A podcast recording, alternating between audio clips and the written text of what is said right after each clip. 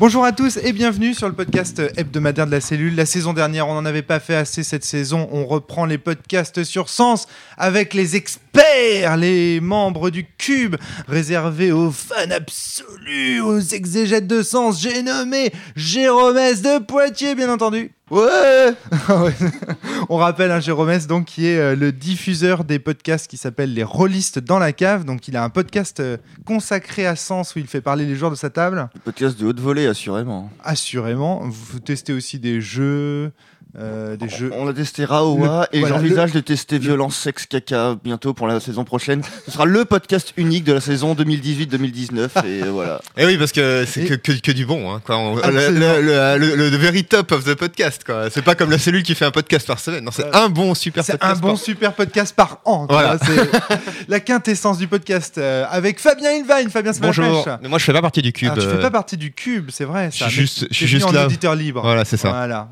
En tant que bon connaisseur de sens également, en tant que relecteur de sens, euh, voilà, on connaît Fabien, euh, auteur de Sphinx, de Monostatos, de La saveur du ciel, et actuellement sur d'autres projets qui sortiront dans peut-être. euh, On en parlera dans des- dans d'autres podcasts, Et ce sera le sujet d'autres podcasts. Nous sommes également avec Vincent M. Vincent Maviel, ça va la pêche? Bonjour. Alors, euh, Vincent, gros, gros, gros fan euh, de sens. J'ai maigri, d'accord. Tu es aussi. T'es con, putain. Et tu, tu as aussi cette, cette particularité pour moi d'appartenir à, à l'ordre de la franc-maçonnerie. Tu nous en avais parlé au cours de la, la sa- la saison dernière. Et d'y voir aussi des liens avec euh, euh, Sens et, et compagnie. Donc c'est toujours très intéressant de. C'était pas il y a déjà deux saisons maintenant Peut-être, peut-être, peut-être, peut-être. Une précédente saison. Pour moi, en fait, tout ça, c'est c'est un continuum. En fait, j'ai du mal encore à diviser ma vie en saisons. hein. Tu m'en veux pas, Jérôme? D'accord. Et du coup, c'est quand qu'il sort sans néant parce que Pour Sens, la temporalité est quelque chose qu'il ne comprend pas. Exactement, je suis en dehors du monde. Alors là, cette voix là que vous entendez, c'est celle de Gary Gary, ça va la pêche? Attends, on n'a pas eu La l'occasion. de- forme. On n'a pas eu beaucoup l'occasion de t'entendre sur la cellule pour le moment, mais euh, donc euh, tu es un playtester de l'extrême de Vademecum, amateur de sens, créateur, auteur de Complot aussi, qui est un jeu qui est en, actuellement en playtest. Et oui, Et euh, donc tu fréquentes la, la cellule, même si on n'a pas eu l'occasion de t'entendre dans les micros, tu fréquentes la, la cellule depuis au moins euh, une ou deux saisons. Jérôme me corrigera. Nous sommes également avec François. François Néron, ça va la pêche? Ça va, ça va, ça va, tout va bien. Donc toi, gros, pareil, gros amateur de sens, euh, tu vois, rien à voir avec la... la- hein, parce que lui, il est tout maigre pour le coup. Attends, toi, tu, tu as dit François comment? François Néron. Néron. Ah, je comprends mieux pourquoi t'es fan de classe 6. Salaud C'est ton pseudo, il me Non, semble. mais Je en, hein. réalité, et en réalité, c'est parce qu'il a toujours euh, rêvé de défoncer la gueule euh, au chef du podcast. Parce que comme ça, Néron, euh, Néron défonce Rome, euh, détruit Rome. hein. Oh la vache, vous venez de faire saturer très, en forme aujourd'hui. J'avais pas prévu ça. Euh, Donc voilà, playtester aussi de l'extrême sur Sens et sur Vademecum. Et vous et tu es aussi comme Garrick, Vincent et Jérôme, euh, membres de, ce, de ce, ce lieu secret qu'est le Cube sur Ce Facebook. que t'appelles les 4 Alors fantastiques. j'aimerais bien, les- je les appelle entre, oh, voilà, entre Mais- nous, les la, musique- mets-nous la musique des 4 fantastiques, euh, le, le, le romaric de- Avec la magie du, montage. La magie du montage Le montage, le montage Mais comment ça, ils sont montés les podcasts? Eh oui, eh oui. boulot là, au boulot Donc, euh, pourquoi je vous appelle les 4 fantastiques? Parce que à, à l'origine, j'avais fait des, des premiers podcasts sur Sens euh, avec euh, ces quatre-là, la réflexion, et puis surtout, bah là, parce que un, jour, je les ai invités pour faire du Vademecum, et puis euh, du coup, il y avait, il y a besoin de 4 joueurs. Donc, euh, les 4 fantastiques, exactement. Alors, je veux bien, mais c'est moi la femme invisible. Ça marche. écoute. C'est moi, Docteur Doom. Ah, Alors, j'aimerais bien que vous nous racontiez. J'aimerais bien que vous nous racontiez déjà, c'est quoi le cube euh, sur, euh, sur Facebook? Qu'est-ce que qu'est-ce que c'est que ce truc? Jérôme, c'est toi le fondateur du- Ouais. du, groupe. Ça s'appelait pas le cube d'ailleurs à l'origine. Alors, à l'origine, non, c'était juste une conversation Facebook euh, groupée, euh, comme euh, il y en a probablement une grosse myriade. Euh, Alors, c'est une, con- c'est une conversation privée, donc ça sert à rien d'inviter les auditeurs à, à s'y rendre ou- Ah oui, oui, surtout s'ils me connaissent pas, ils vont se prendre un mur, c'est tout. Ouais. Et, Ouais. euh, Mais même- c'est même c'est s'ils quelque chose que vous avez créé entre vous Alors entre au vous départ, quatre non, au départ c'était avec les joueurs de- d'une de, mes tables. D'accord. Euh, je voulais qu'on puisse. euh, Non d'ailleurs. La campagne venait de se terminer. En fait, c'est quand j'ai fini la campagne de Exactement, Sens, ouais. Exalogie, euh, avec ma deuxième table, donc que je l'ai fini pour la deuxième fois, Ouais. et que j'ai voulu que mes joueurs euh, puissent échanger entre eux Voilà, en plus, ils avaient tous les deux connu moi en tant que MJ, ils avaient une expérience relativement similaire. Hmm. Et je voulais leur fournir un, un lieu d'échange euh, pour euh, voilà, les, les points communs d'une campagne à l'autre. Et tu avais invité aussi d'autres meneurs de sens. Alors, pas au début. Pas au début, d'accord. Et c'est après, quand j'en ai parlé avec euh, Vincent en privé, avec François en privé, Avec euh, moi-même. que je, ouais, voilà, et que je- Et j'aurais- Maxime. Ouais. Voilà, je, je cite. Voilà, ouais, Maxime. Et je on s'est dit, ouais, ça pourrait être intéressant aussi d'inviter les MJ pour qu'ils voient des échanges de joueurs euh, qui, Hmm. qui ont fini le jeu. Et l'inverse s'est produit. Ah, mais tellement C'est exactement ça. ouais. En fait, oui, on, on s'est retrouvé Jérôme. à être euh, minoritaire en tant que MJ dans, le, dans, le- dans la conversation, mais à être ceux qui parlaient le, le plus. Le plus. Donc du coup, à l'origine, c'est ça vient d'une impulsion de ta part qui est de, de dire on va euh, faire en sorte que les joueurs puissent, qui ont fini Sens, qui ont la particularité d'avoir fini Sens, puissent discuter avec les meneurs et entre joueurs, enfin que toute cette petite communauté puisse discuter, mais dans ta sphère privée. Autrement dit, s'il fallait extrapoler, je dirais que tu invites les gens qui ont fini la campagne à créer un petit groupe Facebook avec euh, les MJ qui connaissent, les joueurs, pour engendrer des discussions autour de Sens, post-Sens, si j'ose dire. Ouais, bah une fois que c'est fini, c'est assez intéressant de pouvoir se créer des discussions pour euh, savoir, euh, Jérôme. Euh, pour démêler le, toutes les discussions qu'il peut y avoir là-dessus. Euh, Est-ce que Mifos et Azilis sont cousins, tout ça Puis peut-être euh, aussi donner les derniers éléments de réponse que le MJ n'a pas eu l'occasion de donner au cours des scénarios, parce qu'il y a plein d'éléments euh, sur lesquels on peut pas vraiment, qu'on peut pas vraiment aborder si on suit la campagne classique. Il y a des choses que le MJ sait que les joueurs ne sauront jamais. Qui sont, qui Et du coup, le fait de pouvoir en discuter, ça permet aussi de révéler Ah, bah vous savez, euh, le jour-là où vous étiez à tel endroit, bah, en fait, il se passait ça derrière et compagnie. Et puis il y a d'autres joueurs de dire Ah, mais nous, on l'a fait avec notre MJ ça. En et fait, ça crée une Akina, espèce vous pouvez pas le sauver, Myriad, vous pouvez pas la sauver, Gladius, vous pouvez pas la sauver. le- D'accord, ok. Mais à part ça, il y a. Pardon. Mifos, c'est un personnage qui est trop cool. Pour ça, ils sont au courant. Allez, la mythologie arrive. Alors, ce qui est intéressant, c'est que dans ce cube, donc en fur et à mesure, effectivement, les joueurs ont cessé de, parler dans cette conversation privée, et vous y êtes restés tous les quatre, les quatre fantastiques. Et alors là, il s'est passé quelque chose d'incroyable. Pour ça aussi que vous êtes les quatre fantastiques, c'est que vous avez trouvé tout un tas de théories, mais complètement folles. Sur les liens, par exemple, Jérôme a découvert ce qu'il a annoncé tout à l'heure, là, euh, un petit peu comme un gag, que Miphos et Azilis étaient cousins des, des trucs en fait que je pense aucun lecteur de sens de prime abord ne pourrait trouver tout seul. Et je vous invite dans ce podcast à les faire partager avec nos, nos éditeurs. Quelles sont les théories que vous avez découvertes ou les, les, les- les idées qui vous ont traversé l'esprit et quand vous avez creusé, tiré la corde, ça a donné des trucs de fou. un des gros etc. moteurs de la discussion au départ et un des trucs qui, qui, ont fait que la, la mayonnaise a pris dans ce cube, c'est qu'une mayonnaise pour en prendre, faut, faut qu'elle soit bien fouettée. Et, euh, C'est pas évident, j'allais dire, de battre des œufs dans un cube. hein, parce que euh, franchement, tu vas, Exactement. tu vas vraiment avoir dans, dans, avoir dans les coins, ça va être dégueulasse, ça va pas être Ouais, hétérogène, mais- mais va être François- hétérogène. François est assez doué pour les coins, et surtout pour les, les, les coins 6. Les, les, non, les, les histoires de classe Le 6 et coin trop. Ah, oh Coin trop classique. Euh, bref. Euh, non, mais non. Non, mais François a Ah, développé c'est- beaucoup bah, non, ça de fait un théories. moment, hein. C'était prévu, c'était prévu que ce podcast dure n'importe quoi, mais quand même, aussi vite. Fran- François a développé beaucoup de théories sur Bah, ça Classis parle de assez Classis, tôt, hein. et c'est ce qui a lancé beaucoup de débats entre nous. Euh, le- je pense que la plus grosse période de, de discussion qu'on a pu avoir, c'était les discussions euh, sur le sujet. Donc euh, moi, je, je veux commencer. bien laisser euh, coup, François commencer. commencer, si t'es chaud, hein. Ok, non mais tout va bien, tout va bien, ça va, T'es- ça va le faire. T'es plus réveillé que moi, donc. euh, Ouais, euh, bah effectivement. En fait, C'est une grosse, euh, excuse-moi, c'est une grosse excuse. On a le soir, euh, on est toujours crevé, on dit ah oui, euh, le podcast est nul, mais c'est parce que je suis tout fatigué. Puis le matin, c'est ah oui, le podcast est nul, mais je viens de me réveiller. Puis en début d'après-midi, c'est l'heure de la sieste. voilà, c'est Euh, ça. Et puis à 11h, on n'a pas mangé. Et puis à Euh, 4h, à on n'a pas notre notre 4 heures. entre, entre 17 et 19h, c'est l'heure de l'apéro. voilà, c'est ça. Messieurs, lançons l'archéocubologie. Oui, oui, la- l'archéocubologie, c'est parti. Donc François, c'est toi qui commence les hostilités en, en ayant- à, à travers Euh. tout un tas de théories autour de Classis, en fait. Bah effectivement, bah, j'ai j'ai longtemps eu des théories sur Classis euh, dont j'ai essayé de débattre euh, par-ci par-là. Euh, Enfin, ceux qui euh, ont pu suivre mon Fred sur euh, le forum euh, ont pu voir que Classis euh, est un élément récurrent de mes conversations.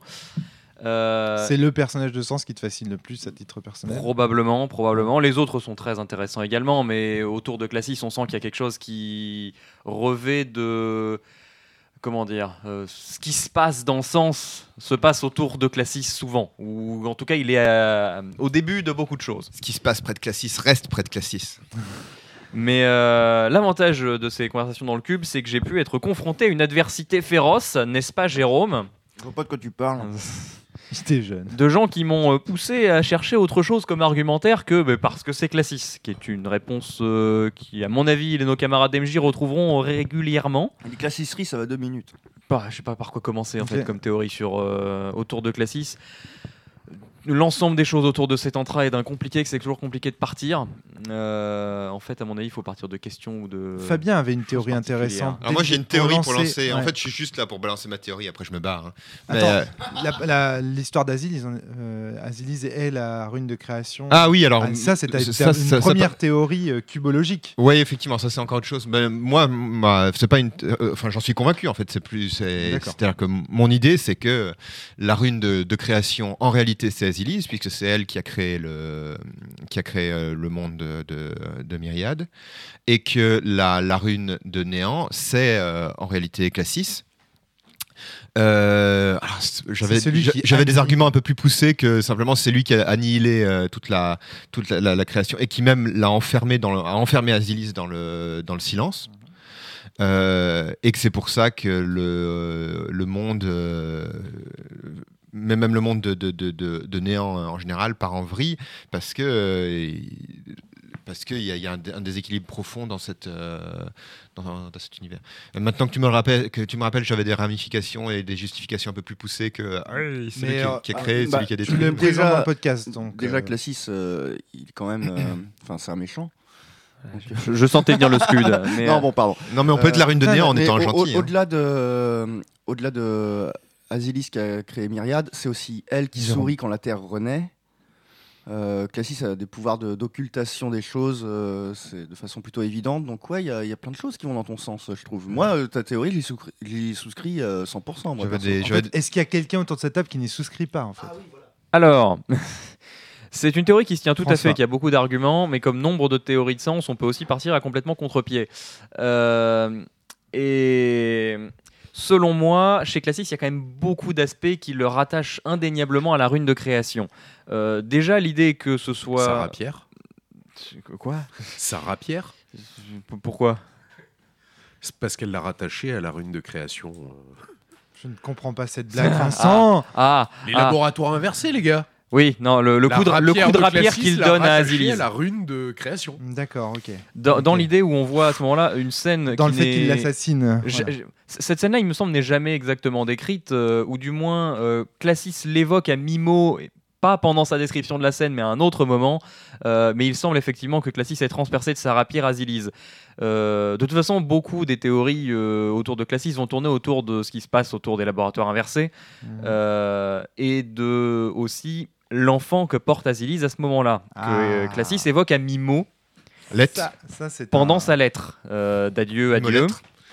Euh, il me semble qu'il ne l'aborde que euh, beaucoup plus tard dans sa lettre, lorsqu'il parle de Soren euh, ou de non non lorsqu'il parle de Bran et de sa relation avec les deux Cadria, euh, Chrysaor et Miphos. Il se, il se rappelle à ce moment-là qu'il n'a pas eu de fils et qu'il n'en aura jamais. Et euh, il me semble bien que cet enfant peut être sujet à de nombreuses théories, que ce soit autour de Sétantra ou de Miphos. Ah. Alors pourquoi le lier à Miphos? Ça y est, tu viens de lâcher la Ah, je vais- bombe je, vais, je vais quand même, je vais quand même parce que je pense que il faut aussi raccorder les wagons pour les auditeurs qui connaîtraient Sens que à travers des podcasts. Hmm. Bon, Mais c'est Ah. compliqué. hein. à un moment donné, on apprend effectivement que lorsque Azilise est tuée dans les laboratoires inversés, donc dans la fiction de Sens mort, on va dire, pour faire simple, Sens renaissance, Ouais. Sens mort, elle est, elle est enceinte.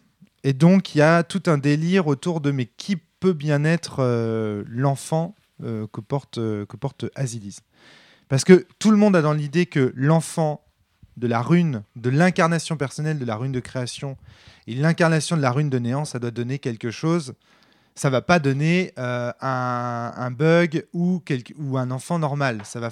Donc on a dans dans l'idée quand on lit ces, pages que c'est forcément quelque chose de, enfin un, un élément, une sorte de divinité lui aussi, euh, et donc peut-être éventuellement une autre incarnation personnelle, ou bien carrément Sens lui-même, donc et ou Sétantra, puisque à plusieurs reprises dans Sens néant, Azilis et Classis parlent de leur œuvre comme un enfant, comme s'il s'agissait de leur, euh, leur, leur bébé. euh, mais il y a beaucoup d'auteurs qui parlent comme ça de leur, euh, leurs premiers ouvrages, leur ouvrage comme leur bébé, ou etc., qui ont un attachement très particulier. Je regarde pas Fabien parce que c'est son cas, hein, je, je pense pas. Je pense. Mais, euh, mais voilà, ça, ça, ça fait partie en tout cas de l'imaginaire euh, collectif. Euh, parle pas en dehors de micro là. Non, moi je dis, mes enfants, je les, je les- je les abandonne et je les maltraite. Bah, dans ce cas-là, oui. Mais euh, sur, euh, enfin, sur cette histoire de- d'enfants de, deux immortels, le parallèle évident, c'est l'enfant de Soren Solipsis et de Céline Grey Costa qui devient euh, Wilfried euh, et qui est donc euh, l'immortel de la rune de chaos, enfant de vie et de mort. Euh, sachant que du coup, les deux autres runes qui sont les qui font partie des quatre premières runes en quelque sorte que Les sont quatre euh, carrés du diagonal, en fait. Voilà, Voilà. Que, que sont donc les, euh, les, deux, euh, les deux autres quatre Donc, création côtés, et néant sont Classis et Azilis. On pourrait, de, en faisant une extension logique à partir de ce qu'on a déjà, penser assez évidemment que l'enfant de ces deux-là devrait être l'autre deuxième rune, donc l'incarnation du Cosmo. C'est pour ça qu'on peut éventuellement faire un lien à Miphos. Hmm. Et à cet entra, j'y reviendrai parce que dans Néant, il y a beaucoup de choses qui lient cet entra à l'école de lumière. Et puis il faut avouer qu'il y a quand même un petit syndrome Star Wars euh, dans ce sens. Quoi. Il y a une famille avec euh, trois pelés et Fabien. puis euh, tout, le, tout, tout, l'univers peut- euh, pèse uniquement sur eux, quoi, comme les, les, les Skywalker dans, dans Star Dans Wars. Star Wars, ouais, ouais, c'est pas faux. ouais. Euh, Vincent. Euh, moi, je trouverais intéressant que tu développes justement cette histoire de cet lumière, parce que effectivement, il y a beaucoup de choses qui, qui l'appuient, et que je pense que c'est ce qui nous permet, enfin, ce qui me permet, pour moi, d'avoir trouvé une solution à conséquences primaires, conséquences secondaires, avec euh, les quatre runes primaires qui sont. Alors, euh, qu'est-ce que c'est que ces histoires de conséquences primaires et secondaires? Faut, faut essayer d'expliquer. Le début du voyage.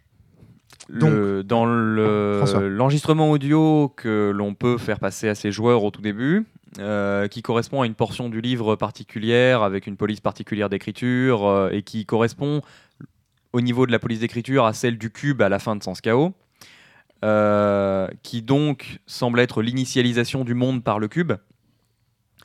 Euh, il est dit que euh, il y a quatre conséquences primaires et deux conséquences secondaires qui sont d'abord décrites sans les nommer, puis après l'arrivée des faits euh, de Cellulis, il me semble d'abord, Oui. euh, les quatre runes sont identifiées en tant que runes avec le nom qu'elles auront dans le reste de la fiction. Hmm.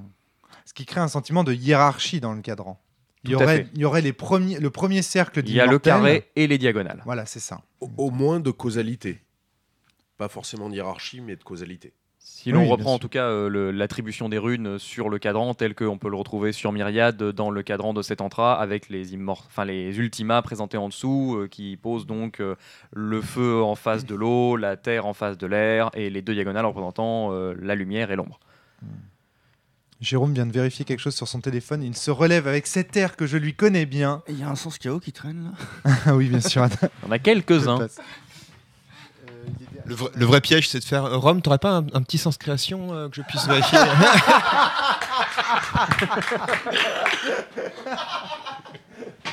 Que tu es retors, Fabien. Oui, ça c'est ça c'est bien retort. Et donc, euh, pourquoi associer cet entra à l'école de la lumière? Alors, il y a plusieurs choses. Déjà, cet Et donc indirectement à la rune de Cosmo. cet entra est confondu avec Lumnos lors de son affrontement avec Acide Assyria. C'est décrit euh, dans une des euh, légendes ou des fragments, je ne sais plus, de l'école de lumière. Euh, Lumnos étant le tout premier ulti- Utrima Mais de l'école de lumière. De plus, dans la description de l'école de lumière à Miroir, il est dit que les forgerons de Miroir forgent des armes qui sont dénuées de sentiments, de manière à pouvoir les donner, enfin ou les vendre, on ne sait pas, voilà, à chaque école, afin que euh, chaque école puisse insuffler dans les armes des sentiments purs d'un élément, ce qui permet de créer les armes telles qu'on les voit au début de, au début de Sens Néant de la fiction, où il y a Les les, armes de les- Fterra. les armes particulières. voilà. Spoil pas la suite. Et il est aussi décrit que Sétantra était le seul à avoir, parf- avoir, euh, parfaitement maîtrisé cet art. c'est la seule fois que cet entra est mentionné dans une activité typique d'une école. Il n'y a aucune autre école dont l'activité euh, qui est réservée à cette école est liée à cet entra de cette manière-là. Quand cet entra a fait sculpter le cadran, il l'a fait sculpter par quelqu'un d'autre. Il ne l'a pas fait lui-même. Ce qui l'écarte de l'école de terre, par exemple. S'il avait sculpté le cadran lui-même, on aurait pu se dire qu'il était sculpteur. Et donc, Plus exactement, euh, c'est ce que euh, Classis veut te faire croire. Peut-être qu'il a enlevé des apparitions de cet entra dans d'autres. euh, Ah mais enfin de toute façon ça ne cette idée-là enfin que cet entra soit lié à l'école de lumière euh, là c'est dans l'histoire de Classis. Je c'est une théorie qu'on peut séparer complètement d'autres théories telles que est-ce que euh, la fiction que raconte Classis est une parabole ou le véritable passé tel qu'il a eu lieu? Enfin, Hmm. Beaucoup de choses autour de ça sont à mon avis séparables. Il y a quand même une chose qui pourrait expliquer cela assez facilement, c'est que on nous dit que quand Terre et Air ont créé Sétentra, ils ont enrichi un jeune sétentrien. Si ce jeune sétentrien appartenait à l'école de lumière, C'est possible. cela pourrait expliquer certains de ses savoirs. Alors, Sauf que sauf il qu'il est impossible d'après la fiction de Sens Néant telle qu'elle nous est racontée que ça se passe comme ça parce que c'est cet entra qui fondent les écoles. il y a un bas-relief donc qui se trouve donc c'est un sculpteur il me semble de l'école de terre qui a laissé en arbora un bas-relief sur lequel ou non c'est peut-être en Oui, on n'a même pas mentionné. on a, on C'est à a- l'école de l'air. c'est à l'école de l'air. C'est- vrai qu'on a sur même pas mentionné les cette remparts histoire, tout en oui. bas Ouais, de, c'est très important en tout en fait. bas de l'orgue géant. Parce que c'est- moi, je pense que fils c'est de terre ce bas-relief qui vous permet de, ensuite d'aller voir dans l'enfant d'Azilis et de Classis dans Sens Mort. C'est ce bas-relief qui vous donne un indice. Oui, alors là j'étais sur le lien Voilà. entre euh, Lumière et Sétentra. Le lien entre Sétentra et le fils euh, avorté, on va dire, de Azilis et de Classis mais si, mais c'est très effectivement- juste en fait. est effectivement euh, dans, un- dans ce bas-relief. Et je- il me semble qu'il y a un autre indice quelque part dans Sens Néant euh, qui explicite que euh, Sétentra soit le fils de Terre et d'air. Voilà. euh, qui il a été forgé à partir d'un sétentrien, Voilà, voilà, comme le dit euh, Vincent. Et donc, le, à ce moment-là, de même, on n'est pas assuré qu'il y ait une, euh, une corrélation totale entre les deux fictions, mais au moins dans ce que Classis raconte, c'est au moins la vision qu'en a Classis. Et ça, ça nous indique qu'à mon avis, ce que Classis fait au moment du bâti- des acc- de l'accident des bâtiments inversés, c'est justement cet avortement. Il essaye de tuer Sens, euh, entre guillemets, dans l'œuf. Avant qu'il ne naisse. D'ailleurs, un autre point qui me fait revenir là-dessus, qui accentue euh, ma conviction dans cette théorie-là, c'est les propos de Classis, à nouveau dans sa lettre d'adieu à Dieu, lorsqu'il parle de son arrivée lors des conférences demi-fausses euh, qui deviennent le monde logique. Il dit que quand il arrive, il se demande s'il ne doit pas tuer Miphos. Et là, il dit ça n'a pas marché la dernière fois. Il faut trouver un autre plan. Après, il en vient à faire tout son plan avec Soren, etc. Mais du coup, ça veut dire qu'il a déjà essayé de simplement tuer. Et on pourrait penser que c'est simplement une projection de ce que Terre fait à cet entra dans la fiction. Et qu'à ce moment-là, c'est ce- l'incarnation runique qui parle, euh, projection de l'ultima. euh, on peut faire cette, ce parallèle-là si on considère pas simplement que ce- ce parallèle-là est en fait une description de ce qu'il a fait dans les bâtiments inversés. Mais il y a quelque chose qui me donne l'impression que c'est vraiment classis même au sens euh, classis, le classis de la fiction de sens qui parle à ce moment-là. Et de plus, je ne sais pas si le meurtre de cet entra est à proprement parler euh, juste, euh, enfin un meurtre au sens commun du terme. C'est une annihilation, c'est pas la même chose. Hmm. Donc il y a quelque chose de différent. Alors, en fait, euh, Gary, tu voulais intervenir sur ce Euh, point. mais alors, oui, justement, en fait, euh, une, une petite réflexion dans, dans la Attention à ton micro, hein, Gary. Une, il faut une- le une petite Ouais. réflexion que j'avais dans, dans, dans la lignée de ça, c'est euh, une possibilité, c'est qu'en fait, le fils de Classis et Tasilis est effectivement être amené à être la rune de Cosmo, à être même à devenir sens. Il il l'avorte, il la détruit. Et euh, presque par le même procédé qui fait que le cube va choisir Miphos comme aiguilleur parce que tous les autres avant sont, sont morts. Miphos devient la rune de Cosmo parce que bah, euh, la vraie rune de Cosmo a été détruite. Et euh, pour moi, ça se confirme dans le fait que toutes les runes euh, autres sont de la philonite. Miphos, c'est de la métallite. On n'a pas la certitude que Classis et Azilis soient faits de philonite. C'est probable, rien ne nous l'assure. A priori, ils ont une C'est des créations du Classis, on ne les voit jamais avec une respioïde. Euh, Enfin, et- Cassis te dit quand même pas mal comment manipuler ta respioïde euh, s'il n'a pas au moins un minimum de contact dessus. Et... Il, il en serait C'est l'IA de Soren qui dit ça. Hmm, Non, Classis, Classis dit qu'il en est l'inventeur. Classis dit au début de la fiction de Néant qu'il est l'inventeur de la philonite. Est-ce que c'est l'un de ses mensonges qu'est-ce que ça veut dire Ou est-ce qu'il entend par là que la philonite est apparue à cause de son crime? Déjà, Voilà. selon moi, quand il parle d'inventeur, il parle au sens d'un trésor. On invente un trésor, on ne le découvre pas. Hmm. C'est-à-dire qu'il a découvert quelque chose, ou au moins une utilisation de quelque ouais. chose. Après, pour la fiction de Néant, pourquoi on fait autant de liens entre Néant et euh, le reste du monde de Sens? Selon moi, mais ça, ça n'engage que moi, euh, mais je pense que c'est un petit peu partagé, euh, Sens Néant n'est qu'une parabole. Vraiment au sens christique, c'est-à-dire c'est une histoire que Classis raconte afin de faire passer des valeurs et des idées. Euh, évidemment, il est loin d'être neutre là-dedans, puisqu'il cherche à convaincre les bugs. Il cherche aussi à se justifier, mais face à qui? C'est toute la question. Dans ce chapitre sur Classis, tout à l'heure, euh, Jérôme, tu as dit Classis est un méchant. François, tu semblais vouloir dire l'inverse. Alors j'aimerais bien que vous explicitiez cette, euh, cette opposition que vous avez entre vous. Pourquoi est-ce que l'un le voit comme un espèce de, de, de- de salaud On a fait un podcast que entier sur le sujet il y a trois ans. Ouais, mais, ouais, mais c'est important parce que je pense que ça va vous permettre d'approfondir la réflexion que vous meniez tout de suite. Le problème de Classis, c'est qu'il y a toujours une dualité chez lui. Euh, il est un monstre euh, parce qu'il est un héros et il est un héros parce qu'il est un monstre. Enfin, et ces deux phases de Classis s'opposent toujours. Et la question, c'est juste de savoir laquelle on pense être première Voilà, chez lui. d'accord, ok.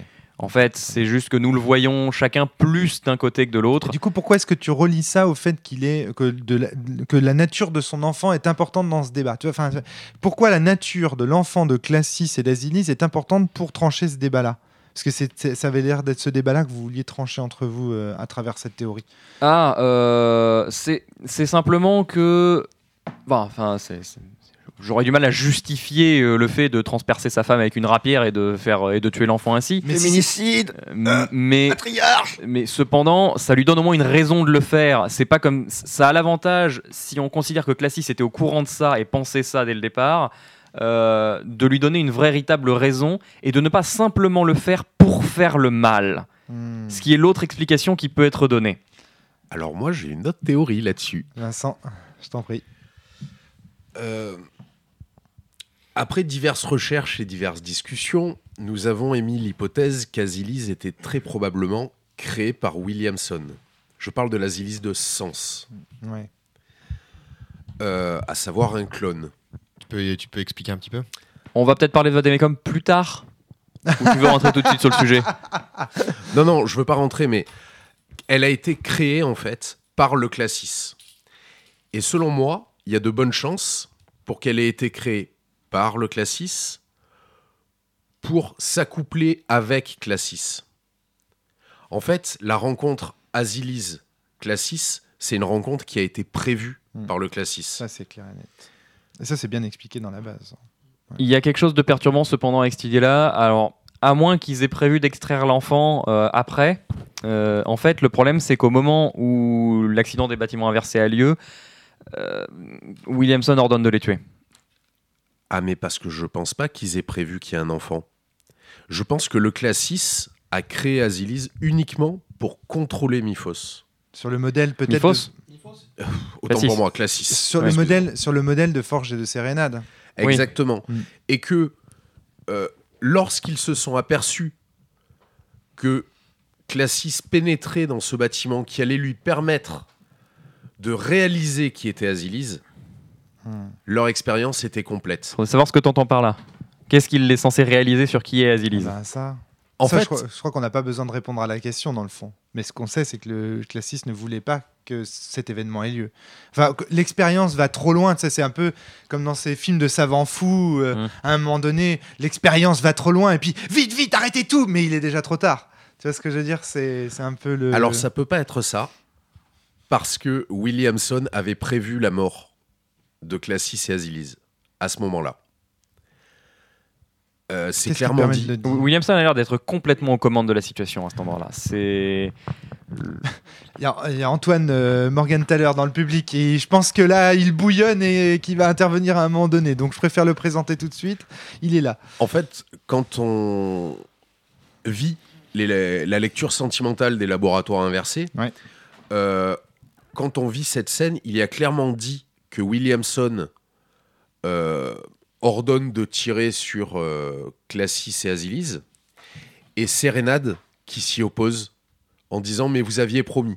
alors Ce qui sous-entend qu'il y a quelque chose de prévu. ce n'est pas dans la lecture sentimentale euh, en quelque sorte, en tout cas dans les visions qui sont données dans Sens Mort, c'est dans la description que fait Classis de cet incident. Autant pour moi. Ce qui pourrait conduire certains à penser que on n'a pas à faire confiance à ces déclarations. C'est ce que j'étais en train de vérifier, j'ai sens mort dans les mains, effectivement, tu as complètement raison, c'est uniquement le menteur qui nous dit ça. Mais dans Sens Mort, euh, ce qu'on voit, c'est Classis pleurer sur ce qui arrive à Azilis. Et on ne le voit pas commettre de crime. Cette vision a tout à fait pu être corrompue. D'ailleurs, cette vision, Vincent. on en parle. Elle est faite sur qui cette lecture sentimentale? C'est une très bonne question. Sur le labo? Sur le labo Sur le labo ou sur, qui est euh, en train de regarder ce qui s'est passé dans le labo? J'en sais rien du tout. C'est c'est vrai que. Alors, il y a. Miphos apparaît, et c'est mi- lorsque Miphos apparaît qu'on voit cette scène dans les caméras de surveillance qu'il est en train de surveiller, qu'il est en train de regarder dans la vision. Et Donc, il faut euh, pas oublier que la lecture sentimentale, c'est pas la réalité. C'est le point de vue sur la réalité qu'a la personne qu'on est en train, enfin la personne ou l'objet qu'on est en train de lire. oui, mais enfin, si c'est le point de vue de Mifos, c'est forcément vrai. Ah, Bien sûr Bien sûr Il s'est jamais planté. Jamais. c'est pas un arbre. Il prend juste le temps de respirer. Lui. Exactement.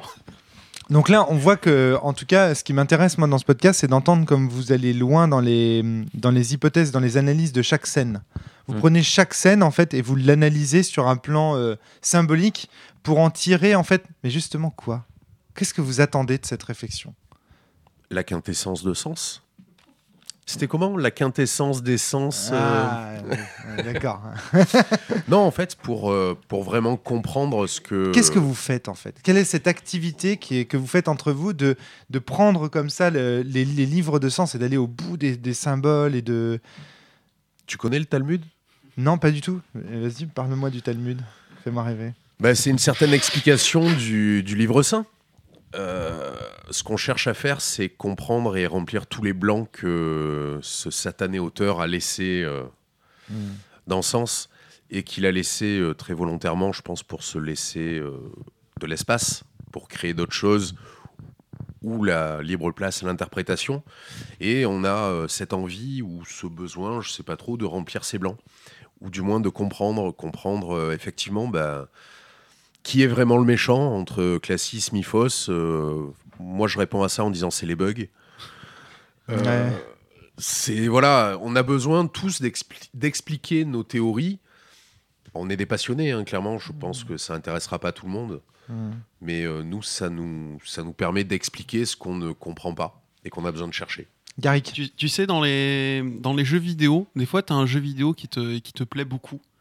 Et euh, quand euh, le comportement, j'ai envie de dire, euh, habituel, c'est tu vois la fin du jeu vidéo, tu es content, tu as passé un bon moment. Puis des fois, tu as vraiment tellement bien aimé le jeu vidéo que tu, tu te rends compte qu'en fait, en explorant les, les tout petits recoins, tu as, des petits bouts d'histoire, tu as des petits bouts de choses à apprendre sur l'univers.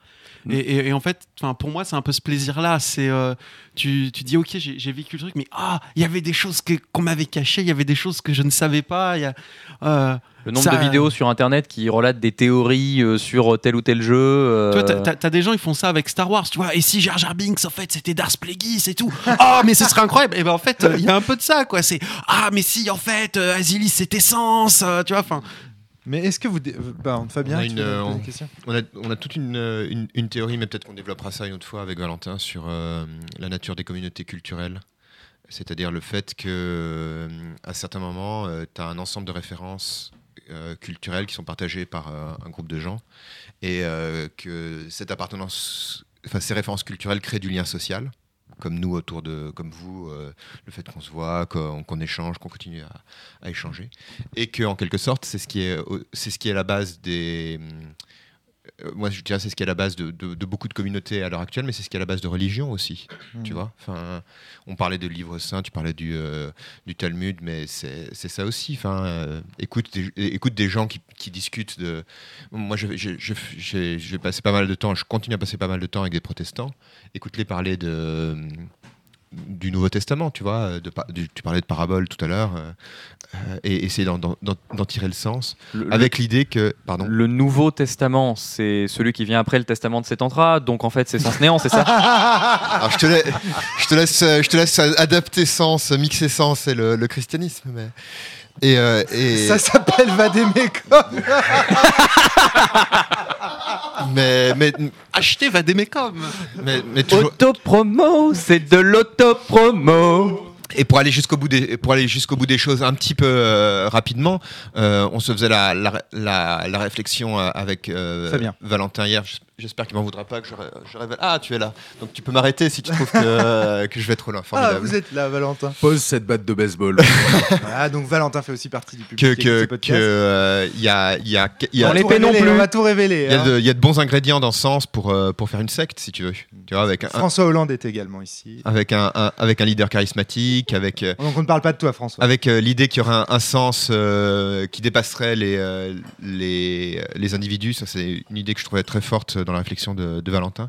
Notamment le fait que, tu vois, il y a deux, deux indices par rapport à ça. Le fait qu'au début, tu disais, euh, oui, sens, c'est pas moi qui l'ai écrit, je l'ai trouvé dans, un, dans mon grenier et tout. euh, Bien sûr. et, et même qu'en fait, t'as une partie de ta maison pour euh, enfin une partie de ta maison est, est un temple euh, en quelque sorte à, à sens si on regarde le, soit le bureau ésotérique soit la bibliothèque ésotérique Ouais, celui que j'ai trouvé euh, à 2h du matin, la première fois que je suis arrivé ici, euh, dans le grenier, alors qu'il faisait nuit et que tout le monde s'est couché. Ouais, ouais, Derrière un tapis. ça fait une euh, impression. ouais. Et euh, mais enfin, c'est pas un secret, on le voit un petit peu dans les vidéos euh, du, du, euh, du Podval du cast, par exemple, ou des, des choses comme ça. Il y a ça, donc le fait qu'il y aurait un, un sens, enfin, pour aller jusqu'au bout, donc l'idée qu'il y a un sens ca- qui, caché qui dépasse les, les individus et les, et les lectures. Donc il y a cette idée que le le- le- l'œuvre c'est pas toi qui l'as écrite, donc elle Ouais. te dépasse. Et il y a aussi l'idée, tu encourages aussi cette idée-là à travers le fait que ton œuvre est inachevée. Et à notre avis, enfin, À notre cas, avis, à Valentin et à toi. euh, ouais. euh, euh, euh, de toute façon, de façon volontaire à un certain, à un certain niveau. C'est-à-dire, c'est très important que Sens Création ne soit, ne soit pas écrit parce que ça laisse toujours une, une possibilité de plus. Et donc, tout ce système, euh, tout ce système-là, enfin, on pourrait le développer un peu plus. hein, euh, l'appartenance à la communauté, euh, enfin, tout, tout ce système-là fait que euh, il y a une incitation à aller interpréter, aller comprendre, aller euh, chercher, et qui est la même dans les jeux vidéo et dans les, euh, les religions. C'est pour ça, à mon avis, je reviens avec ma marotte, euh, mon éternelle marotte, mais s'intéresser à la culture populaire contemporaine, c'est s'intéresser aux phénomènes culturels et en particulier aux phénomènes euh, religieux. J'ai quand même jamais trouvé meilleure excuse François. pour pas finir son taf. hein. Procrastination Oui, mais, oui, mais non, parce qu'en même- Procra- Christianisation. oui, oui, oui, mais non, parce qu'en fait, ce qui est très, tellement fort, c'est que c'est Il juste. l'avait prévu dès le début. hein. Il nous vendait six bouquins, mais il savait. Ça, sans doute pas. mais. euh, C'était Mais. pas forcément, c'était pas forcément conscientisé comme ça quand j'ai commencé le truc. À vrai dire, quand j'ai commencé le truc, il y avait que Sens Renaissance. Je Mhm. m'attendais pas à en faire une suite. Non, mais nous ne parlerons pas ici de ce sans que tu comptais faire dans euh, Sens Création mais au départ. regarde, ce de la, qui est- de la fin Ce qui, Terminator est, ce qui est très, ce qui est très fort, Mais je l'ai fait. Mais je l'ai faite. Je l'ai faite cette fin. Oui. Finalement. Enfin, ce qui est très presque. fort, À ma manière. ce qui est très fort finalement, c'est que euh, le- ce qui est très fort finalement dans le travail de Romaric, c'est que même quand il ne parle plus de sens, tout le monde continue à essayer d'y voir du sens. Tu vois Ah, on va, on va parler du euh, Romaric euh, Rollist Universe euh, bientôt. Euh, pas de souci. Et, et On a les arguments qu'il faut. sur Vademecum, sur d'autres sur d'autres projets. Vademecum et sur, Le Val sur- sont indéniablement sur- liables Le à. Sens. Bon, assez volontairement de la part de Romaric, mais euh, Jérôme. Non, c'est toujours marrant qu'il y en a qui, qui critiquent et qui trouvent énervant qu'il y ait un Romaric verse et qui s'en foutent qu'il y ait un Vivien verse. Pardon, juste une petite pique. Jérôme règle ses comptes avec Facebook, je crois. d'accord, je- j'ai pas trop compris. Mais il y a aussi un, un, un, un Vivien Verse. Il y a aussi un Thomas Munier verse. Oui. En fait, il y a, en fait, Oui. il y a- en fait, c'est quelque chose d'assez répandu chez les auteurs indépendants que de développer un même univers. Parce que c'est normal, c'est des jeux d'auteurs, d'accord? Ouais. Thomas Munier développe Milvaux. Comme un univers, euh, comme un espèce de continuum à- qui s'aborde à travers des règles différentes. Jo- Joanne Scipion aussi avec Joanne. Scipion aussi, mais Vivien Féasson également. Euh, à travers Libreté, Perdu sous la pluie, on explore euh, un- une espèce de continuum. Hmm. Et ce que dit Jérôme à demi-mot, c'est que euh, certains s'agacent que l'univers de Romaric est son continuum. Ah oui, et ok. s'agacent pas du tout du fait que euh, c'est ce que si je te comprends. Exactement, c'est je tout sais ce pas que du- je dis. Par contre, je- moi je ne sais pas du tout. Ouais, mais une euh, bonne figure charismatique, c'est quelqu'un qui déclenche autant l'amour que la haine. Mais nous nous éloignons du sujet, non? Je ne voudrais pas que ce podcast tourne encore une fois autour de Romaric Briand. On en a déjà suffisamment parlé. Romaric Briand utile ovale, Romaric Briand utile à, à la cellule, Romaric Briand utile à, à lui-même. Toutes mes excuses. C'est Parlons de sens. Alors moi j'ai moi je peux j'ai une autre euh, j'ai ma petite théorie depuis le début que j'aimerais que j'aimerais amener puisqu'on commence à parler de Vademecum et tout. Alors ma théorie Oula. ma théorie c'est sur les les origines du classis et euh, et du personnage classis. Donc classis comme l'organisation et classis. Vous me direz ce que les les quatre fantastiques en pensent. Vas-y, vas-y, et j'enchaînerai avec une à moi après. Donc, l'organisation euh, Classis, son but, on le sait, c'est de reproduire les travaux de la cellule. La cellule, au fur et à mesure qu'on fait de, de l'archéologie du présent, on commence à comprendre euh, ce qu'elle a fait. On sait qu'elle elle a créé des mondes, on sait qu'elle a créé des machines à créer des mondes, et euh, toute une technologie en fait qui permet de, de développer euh, de développer des, des- ouais, de, créer des, des mondes et puis de développer d'autres euh, êtres humains, d'autres rapports sociaux. euh.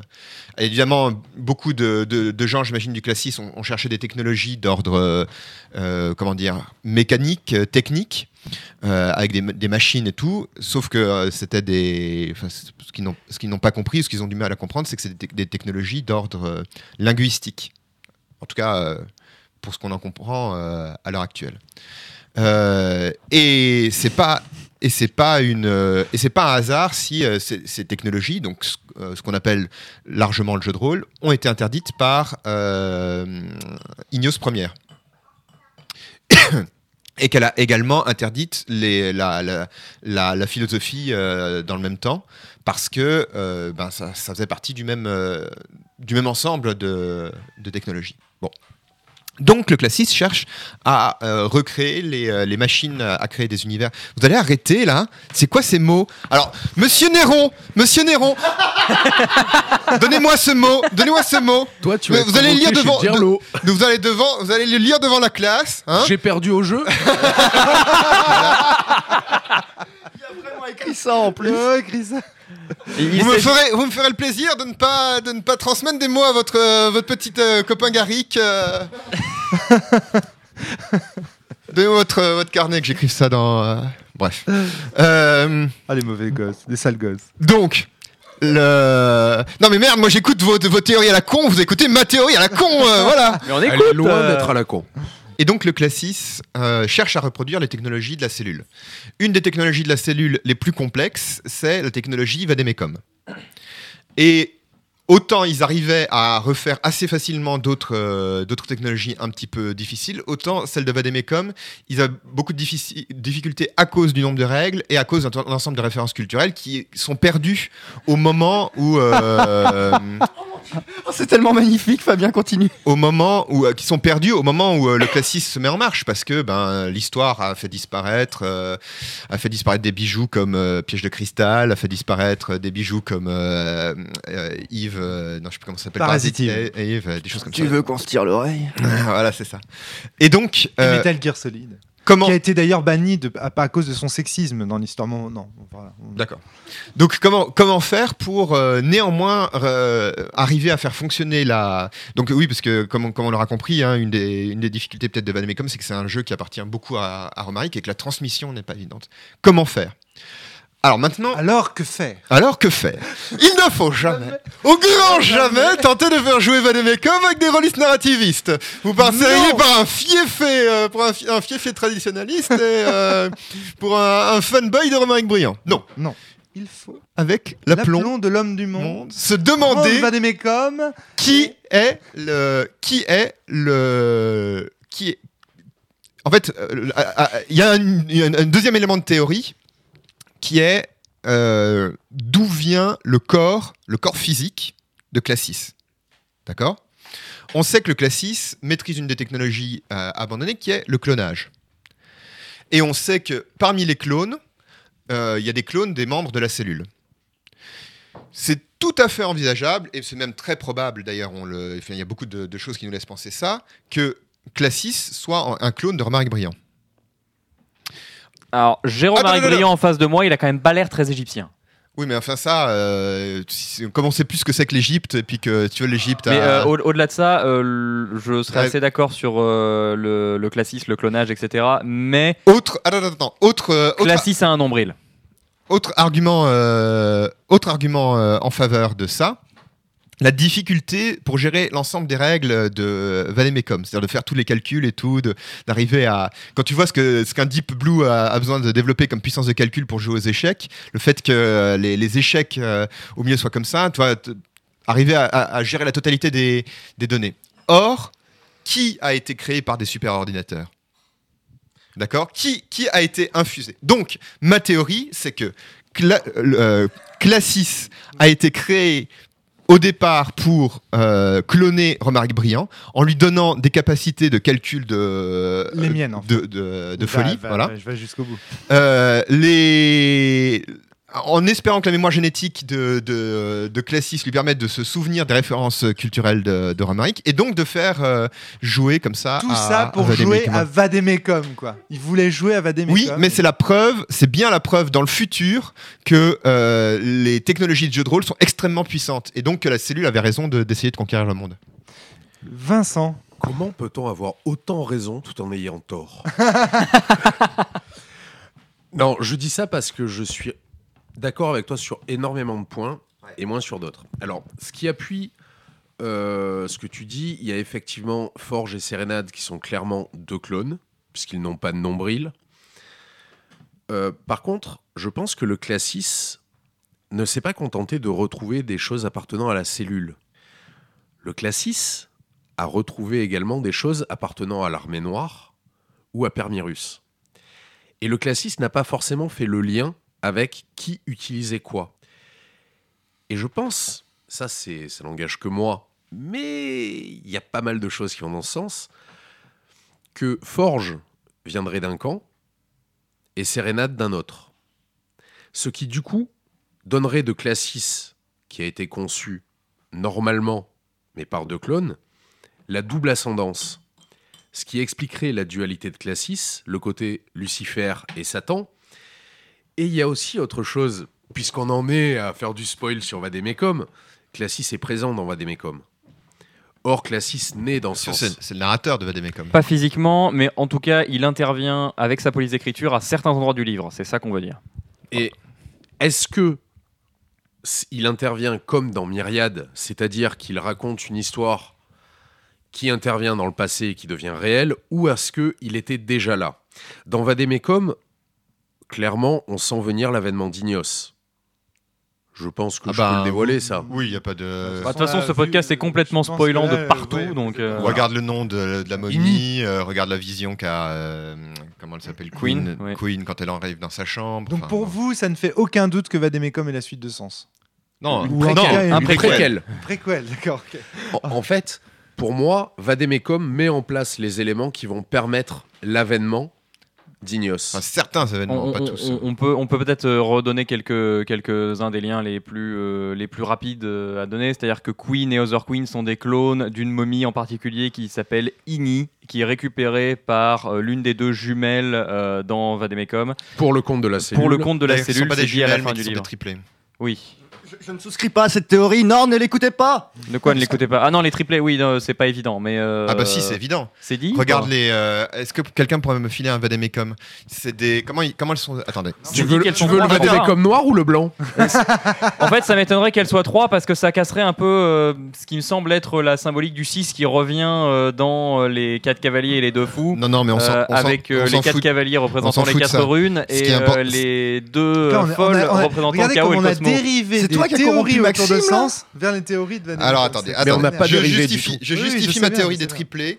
Je justifie très facilement ma théorie des Ou alors s'il y a des triplés, il y en a un qui, il y en a une des trois qui va vraiment être à l'écart des deux autres. euh, Ah oui, au absolument. point où Kabuki peut être à l'écart de Wilfried et de Mifos. Bon, euh, Donc, Elles sont Donc- appelées les donc- ça elles sont voilà, c'est il y a ça. effectivement trois Elles sont grès dans appelées- certaines versions. elles sont appelées les grès, donc il en manque une des trois. Et surtout, quand on, quand euh, ils se combattent dans le, dans cette scène avec les, euh, les momies, il a les- des miroirs. Il, en, il, euh, il- il manque une des personnes qui s'est échappée. Il manque une des personnes qui s'est échappée. Et par où s'est-elle échappée? Regardez l'échiquier, page. Oula.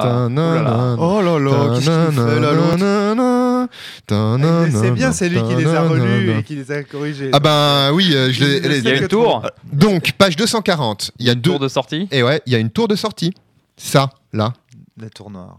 Il y a une tour noire pour entrer, c'est là où arrivent les, euh, les Ouais. personnages, et il y a une tour de sortie. Donc en fait, qu'est-ce qui se passe? En- Les deux, les Alors, deux, question, Moi, je si vais aller les plus joueurs loin. voient ça et qu'ils essayent de Les prendre deux- la tour, on fait quoi? Moi, je vais aller plus loin, Fabien. A- les deux fous restent là et puis se sacrifient en disant emporte le matériel euh, génétique, apporte ça à la cellule, et puis pour nous moi, on, on pour reste moi, il n'y a qu'une seule gré. Et qu'en fait, tout ça, c'est du flan. Parce que quand les grés meurent, il y en a une des Tout les, les deux. Ça c'est une un, des deux, un- une des un- deux un se transforme en poussière. Et le seul personnage de toute l'histoire de Vademecum qui se transforme en poussière à sa mort, c'est euh, Bianco. Je suis même- Bianco Je suis pas sûr qu'elle se transforme si, en si, si, poussière. si. Et il y a que Bianco qui. euh, Ah ouais, t'as vu, très important, Bianco, euh, on s'en rappelle. non, Bianco, c'est le, le, un des ennemis de, de Knight, que Knight a affronté au Venezuela Non, Ah oui, oui, c'est le- je me rappelle plus. Il Bianco, c'était le général euh, ou le, le sous-officier d'un dictateur que En Knight Amérique avait renversé. Noriega. Qui est mort Voilà. récemment d'ailleurs. Et, il- Ouais, et il se transforme en, en euh, poussière celui-là Ouais, et oui, Oui. Bianco se transforme en poussière à sa mort. Et exactement pourquoi, Il François suis rien à voir d'accord avec. avec toi. euh, Et pourquoi euh, le, la seule autre personnage qui se transforme en poussière à sa mort est la Grey Bianco qui dit qu'il a été ramené à la vie par Queen, euh, euh, Other Queen, non, la vraie, Ah oui, enfin, oui, par euh. Ignos, pour euh, qu'il a euh, accompli sa basse euh, besogne. Du coup, moi, à partir de là, quelqu'un qui se transforme en poussière à sa mort, j'ai l'impression que c'est quelqu'un qu'on a ressuscité, ou qu'on a cloné, ou qu'on a magiquement créé. Mais du coup, pour moi, la Grey, potentiellement, elle est pas Alors, euh, Alors, est-ce qu'on peut revenir à la théorie J'aimerais Pas très comprendre bio. pourquoi j'ai tort sur la. Est-ce que c'est parce qu'on a brisé leur carapace Est-ce qu'il y a un choc ontologique quelque part Mais euh, non, mais enfin effectivement, selon moi, le, le- une des deux qui Évidemment. se transforme en poussière euh, tend à montrer qu'il y en a qu'une des deux qui est là, euh, et l'autre s'est échappé. Mais je vois pas pourquoi ça en ferait trois. Et donc, qu'est-ce qui t'embête, euh, Vincent. Vincent, pour euh, ma théorie du, du, du- En fait, il y a plein de constats qui Ah sont, oui, qui et puis, sont bons évidemment- dans ta théorie, mais c'est les. Évidemment, une autre, euh, une autre, un autre argument dans ma théorie, c'est que Vademecum, plus que n'importe quelle autre euh, technologie de la cellule, est super important pour le classis, puisque précisément, il le renseigne sur euh, les, origines du, euh, les origines du monde. Est-ce qu'on peut noter au passage, dans les petites références sympathiques entre les différentes œuvres, que l'aigle, le projet Aigle Total de Vademecum ressemble beaucoup à l'aigle de Fidridan On peut C'est un des surnoms de Mythos. euh, le, le siège historique du groupe Permirus, Ouais. qui est la tour Montparnasse, qui est cité dans ce sens comme de étant l'un des locaux de la cellule. ou Crystal Life Science, qui est présente. Je t'ai fait, je t'ai fait une belle place. hein, Ouais, je sais. t'as- C'est j'ai ta vu- maison j'ai- J'ai vu, j'ai vu, j'ai vu que j'avais, j'avais, j'avais. Mais dans, dans les scénarios euh, que j'ai toujours pas vraiment fini, et je sais pas trop si je les finirai un jour euh, de, de Vademecum, euh, la suite que j'ai, que j'ai écrit. Oui, il est, il- il il Fabien, il est en train Ah d'écrire. bah moi, je suis, dans, je, suis- sérieuse, je suis dans Vademecum. Regarde le, le dernier- la, la toute dernière révélation de Vademecum. C'est une référence euh, directe à mon, à mon travail. Ouais. Euh, qui verra sans doute jamais le jour, mais ça, c'est un autre problème. Ou Pas Le- sous cette forme. Ou pas sous cette forme. Ouais. Euh, et, Le langage de Babel. Ah oui. Et... de Il y a déjà eu un podcast Et donc, euh, oui, il y a- il y a, Oui, oui, tout à fait. J'avais Mais des, j'avais des, des- des- j'avais des scénarios qui expliquaient ça, justement, et qui exploraient la, la partie européenne de, de, de Permirus. En fait, oui, quand je disais que je pensais que tu avais tort, c'est parce que ça ne s'est pas. Les recherches du classiste ne se sont pas concentrées sur la cellule, mais sur la cellule et ses adversaires. Et que euh, quand tu parles du Vademecum, euh, pour moi, Classis est déjà présent dans Vademecum. Il n'est pas que le narrateur. Oui. Enfin, si, il en, est le gros, en narrateur. gros, le classiste s'intéresse à ce qui s'est passé, on va dire, au 21e, 22e, 23e siècle. Et du coup, ils ne savent pas à qui attribuer quelle quelle recherche parce qu'il les trouve de façon éparse. D'autant qu'il est probable que la cellule ait intégré beaucoup de ces choses-là après, sans forcément les Voilà, avoir créées. ça. La cellule a pu travailler sur Vadé- le Vadémécum après avoir reçu INI euh, Tout et à euh, fait. tout ça. C'est comme nous quand on parle de, par exemple, l'Égypte, euh, l'Égypte antique, et Alors qu'on écrase ans de- 3000 ans d'histoire comme si c'était un bloc monolithique, alors qu'en réalité, évidemment, en 3000 ans d'histoire, vous avez déjà vu là en 100 ans du 20e au 21e siècle déjà toutes les révolutions qu'on a connues, sociales, euh, euh, technologiques et compagnie. Donc on, on peut facilement souscrire à l'idée que 3000 ans d'histoire égyptienne ne peuvent pas se résumer en un cours d'histoire de 5e de, ou de 6e, je crois c'est en 6e qu'on étudie ça, euh, de, de, de 8 heures. Quoi.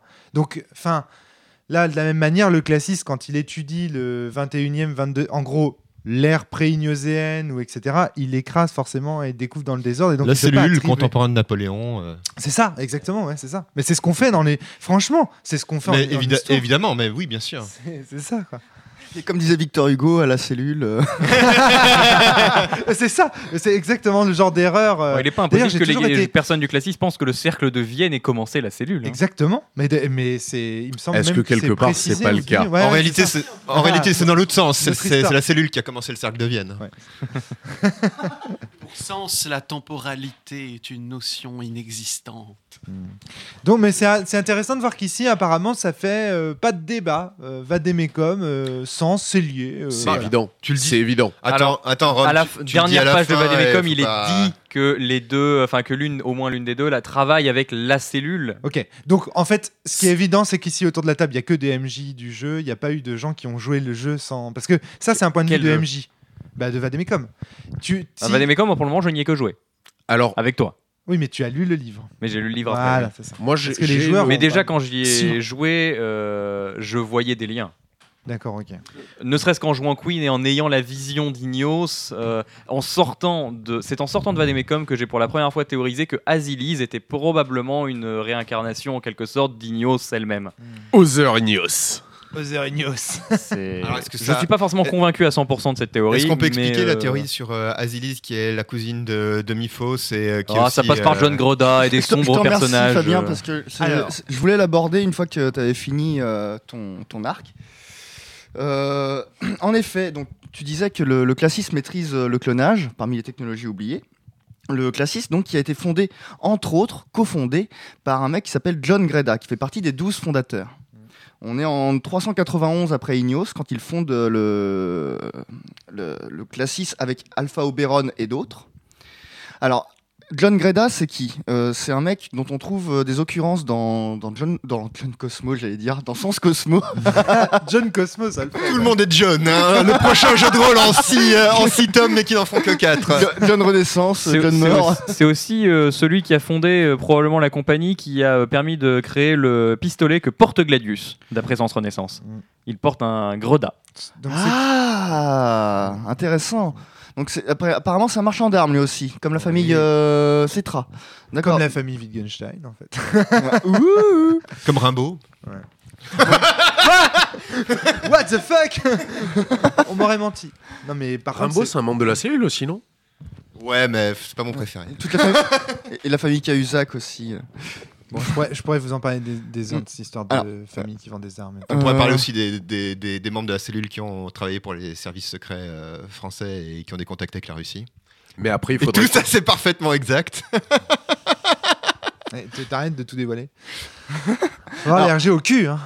Pour, pour en revenir à John Greda, le, le mec fonde euh, le, le Classis avec euh, 11 autres comparses, dont euh, Alpha Oberon. Donc on est vraiment euh, sur les débuts de l'Empire euh, décadent et euh, grandiloquent de, de, de Sens. Ouais.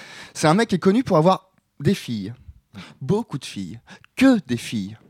Donc, e- est-ce qu'on n'en revient pas à des histoires de clonage à tel point qu'on les appelle les filles de Greda quoi? Il y, a- il y a carrément un. Une seconde, tu Un reprends juste après. Les 12. Comme les apôtres. Ouais, voilà. Ouh. Bon, Vadémécum, les débuts du classisme, tout ça. Bon, voilà, continue. Exactement. Les Donc 40 euh, filles du docteur Greda. C'est ça, c'est ça. Non mais oui, c'est ça. J'y- avais pensé, hein. t'inquiète. Est-ce que tu as le nombre exact hein, De filles, il n'est jamais indiqué. Et j'ai cherché, hein. T'inquiète. Romaric sourit. Tout en Non, caressant un sais- chat et en mettant son petit pas. doigt dans la bouche. Est-ce que ces filles seraient innombrables C'est impossible. c'est impossible de ne pas être amusé par toutes ces théories. En même temps, il y a des trucs sur lesquels je tique, donc j'essaye de cacher euh, mes, mes émotions. Par-. Parmi toutes ces filles, il en a deux qui sont euh, vraiment euh, significatives, qui sont Marie et Tiffany. Euh, parce que Marie, Greta- donc ce sont vraiment les filles euh, directement de John. hein. et Marie va se marier avec un certain Nazareth Esther. Marie, Nazareth, euh, je vois pas le lien. Oui, et surtout, c'est pas du tout les parents d'Azilise.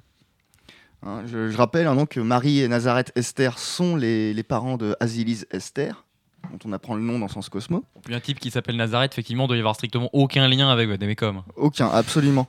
Et Tiffany Greda, elle, va se marier avec un illustre inconnu qui s'appelle Delta Oberon. Père de Bran, de son état, et dès- en- C'est-à-dire qu'elle a, un premier ma- enfin, elle a une première union avec. euh, Non, c'est Tiffany, pas Marie. Qui... ouais, Ah ouais, oui, d'accord, Tiffany et Marie, ouais. Donc euh, c'est le beau-frère de euh, des parents de. C'est ça. D'accord. Et donc, euh, alors je l'ai revérifié, ouais, effectivement, euh, c'est bel et bien euh, Chrysaor qui est le, le fils euh, biologique de Bran Oberon. Mais ça veut dire que Chrysaor et Azilise sont cousins, et, Mi- euh, et euh, et Miphos sont cousins au moins par alliance. Déjà, moi, déjà, c'est un lien qui, que je Une trouve. vraie famille de hobbits. Voilà. C'est euh, assez étrange tout En ça. moins poilu. Euh, T'en sais rien tu, tu les imagines comme tu veux. Ah, Euh, est décrite comme glabre. Il y a autre chose, c'est euh, Marie euh, Greda, un truc donc de plus la- que lui euh, Classis. Enfin Marie euh, Jérôme. Esther née Greda, euh, la mère d'Azilise, Ouais. qui à la fin de sa vie, on retrouve des traces euh, de son nom dans parmi les membres du Classis. Euh, et même on la retrouve parmi les personnes qui relancent le Classis en 517. Les, les rares personnes qui relancent le Classis après la perte d'activité en 517 sont entre autres Marie Greda. Marie Greda, dont je rappelle que elle, devait avoir un certain âge à ce moment-là, quoi. Enfin, et surtout, on parle d'une famille qui avait beaucoup d'argent. J'imagine que cet argent, on ne nous dit pas comment si la famille a perdu cet argent. Donc ça se trouve, les entreprises existent toujours. Ça se trouve, il y a toujours des héritiers, héritières Greda. Euh, J'ai parfois même euh, envisagé de faire des liens avec les Cetras. Pour dans la continuité justement de la vente d'armes, etc. Tu vois, de- d'essayer de, trouver des liens. Pour dire la noblesse, tu vois, elle essaye de se. Dans de les se 12, rassembler. il n'y a pas un Cetra? Euh, si, il y a, il, il- il y a, franchement, il y a il un. Cetra parmi les 12. Ok, d'accord. Il y en a un. Je, sais- je savais plus si j'avais mis. au- Mais euh, c'est marrant ce que tu dis, de, de- ta, ta- ta ça réflexion est très sur. intéressant parce que ça, ça renvoie à un podcast qu'on avait fait sur euh, la dimension familiale de sens pour Oui. moi, l'héritage, La est- parentalité. voilà la Et, parentalité. et ta réflexion sur le fait de les lier euh, à la famille Cetra, c'est vachement intéressant parce que je sais plus si c'était hier soir ou ce matin, euh, j'ai la tête encore un peu bulleuse, mais euh, on, on discutait et on se dit, et j'ai fait la réflexion à un moment sur le ton de la blague que les Greda c'était un peu la famille Dark Cetra, quoi. oui, c'est Plein ça. de thunes, Ouais. dans, et bah, du coup, a priori, dans les marchands d'armes aussi, Ouais. euh, et, euh, mais qui, qui œuvrent dans l'autre sens. il y a- il y a le Bon, enfin, la famille Cetra, à part Michel, ils sont pas très sympas non plus. hein. Il y a le- Non, non, ils sont c'est même des ordures, tu peux le dire.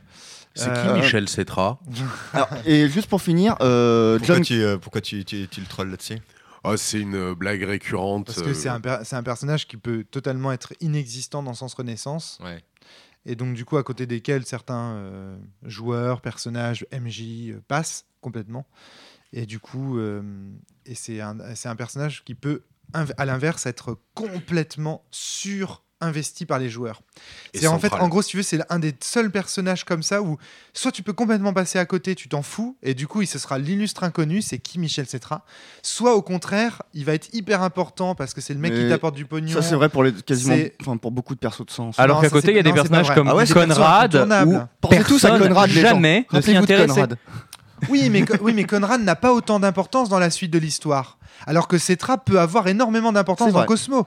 Si tu veux lui donner une Ne serait-ce que pour son lien avec euh, Selenium. Voilà, exactement. C'est ce que, c'est ce que j'allais dire. Il est carrément. Il Conrad- peut être omniprésent dans un scénario. Conrad euh, peut déterminer l'avenir de la Terre dans Cosmo. hein. Moi, je dis ça, je dis rien. oui, c'est, oui, c'est vrai, mais. Pour un mec qui fait du bodybuilding. Oui, euh, non, d'accord. Ça, c'est de la. C'est vrai qu'il a, c'est vrai qu'il devient administrateur et compagnie et compagnie. Mais pour autant, il a moins d'importance dans la mesure où il est moins proche des PJ. Il sera, il sera toujours Conrad. Ce sera toujours. Mais On en entend parler. revenons-en à. John Greda. Oui, pardon. Euh, Mes excuses. il n'y a aucune euh, trace de la mort de John Greda, alors que c'est un mec qui a l'air super important. Euh, sur ses filles, on n'a pas le nombre exact, on n'a pas ce qu'elles ont fait. La... Tiffany et Marie, on n'a pas de, de nouvelles de, de ce qu'elles deviennent. Et c'est quand même un peu bizarre. Surtout que, alors, le- la dernière occurrence qu'on arrive à retrouver euh, de- du truc, c'est en 890. Donc, euh, 358 ans après la mort des derniers membres du classe 6, on retrouve une occurrence du nom de Maria Greda, cette fois-ci. Maria, parmi, euh, qui est la cofondatrice de Passion. Alors là, là, chers auditeurs, auditrices, on est, à- on est arrivé au, on, on est arrivé au boss de dernier niveau. Ça y est, euh, Romaric nous Jérôme- montre sa vraie forme. Jé- Jérôme a réussi à, à- à déclencher le- le- l'événement de, de Romaric vient de sortir la première base de sang. Non, je voudrais juste vérifier Oh, quelque chose. Oh mon dieu. Behold, my Sens. true form. Sortez vos D12. Sens de 8, sens de 8, la la la la la la la, sens de 8, Sens de de 8, sens de 8. Ça, c'est le moment où il faut les arrêter. Ou des 12 en plus, non Je vous rappelle qu'on a des auditeurs. je vous rappelle qu'il y a des auditeurs qui nous écoutent. Non, attends, Non, on n'est pas entre nous là Mais personne ne nous regarde pas. Non, Personne ne nous écoute donc. euh. mais les gens ne Donc nous voilà ce que j'avais à dire euh, grosso modo sur John Greda et ça me semble être un truc super central en fait ce mec dont on nous dit rien et qui semble être au cœur de du- d'un truc vachement important de la création du classe 6 de futur euh, enfin arrière arrière grand-père de du, de, de Miphos et de et, et- enfin, et de Bran aussi bah, par extension enfin ce mec là c'est pas n'importe qui C'est le genre de truc un peu comme la Varia et euh, Monsieur Chozo qui sont euh, varié, hein. finalement assez sous-exploités dans la base par rapport à tout ce qui est posé. Euh, la question est de savoir si euh, on doit créer autour ou si c'est de l'espace libre pour créer autre chose après pour Romaric. Alors, par rapport au Chozo, c'est plutôt une référence à, à Metroid. euh, Il y a, là, il y a un Oui, peu de mais ça. la, la- la Varia elle-même en tant que matériau un Ah oui, peu voilà. à part. Moi, euh, là, fait- non François pour moi c'est très clair. Les, les, c'est-à-dire que les deux autres matériaux un peu à part qu'il y a dans Sens ont quand même une signification importante, que ce soit la métallite ou la philonite. Hmm. Euh, c'est sur- ce serait surprenant pour moi que la Varia que la- ait pas la- quelque chose derrière. Ah, d'accord, ok. Pour moi, c'est très clair, François, le- ce qu'on doit en faire. Euh, on ne doit pas, à mon avis, s'en servir pour euh, créer des scénars et le, et le mettre au joueur, parce que clairement, sinon, tu crées une, euh, une suite à Sens, tu fais Sens 2, limite, hein, à, la, à la recherche de John Greda et de ses filles. Euh, donc, et, ça pourrait et en être le plus, sujet d'un scénar dans, et- et Ko- tu ne peux pas vraiment le savoir à moins de, de fouiller Sens Cosmo comme, euh, co- co- comme un illuminé. quoi. C'est ça que j'aime bien dans cette théorie de Jérôme. Et c'est que, en fait, C'est un truc pour les pas MJ. quelque chose que, qui peut t'apparaître. Ouais, euh, joueur, non. Je, alors, je, je veux pas euh, sous-estimer ta, ta- la première théorie que tu nous exposais, François, mais le bas-relief de Sens Néant nous oriente bien vers l'idée que Classis et Asilis ont eu un enfant et qu'il y a quelque Mhm. chose autour de cet enfant. Autant la théorie de Jérôme, faut vraiment aller elle chercher. repose sur un ensemble, sur un faisceau d'éléments. Il faut vraiment aller chercher tous les éléments pour, euh, pour reconstituer le puzzle. Mm. Donc ça fait partie des, des trucs qui sont vraiment bien bien cachés. Dans... Je suis assez surpris que, que quelqu'un ait, ait été jusqu'ici, à vrai dire. Alors ça, par contre, c'est une chose importante dont il faut parler, c'est l'avantage du cube. En fait, comment fonctionne le cube C'est une conversation Messenger. Euh, on se répond du tac au tac. Et en se répondant du tac au tac, on, rebondit sur les idées des uns et des autres. Et du coup, c'est vraiment une discussion entre potes, mais qui finit jamais. Enfin, il faut, il faut quand même que les gens prennent conscience que moi, j'ai appris que euh, le petit badge qui indique le nombre de messages dans une conversation est bloqué à 99 plus sur Messenger parce que j'ai passé une nuit sans lire les conversations du cube au début. Hmm. Il faut se rendre compte de la masse de messages ouais, que ça représente. c'est- énorme. C'est énorme. Euh, et réellement, à force de se rebondir dessus comme ça, ça nous permet de sortir ces théories qui vont loin, qui vont sans doute pour la plupart trop loin. Mais je crois savoir de sources sûres qu'il y en a quand même un bon paquet qui tombe assez juste.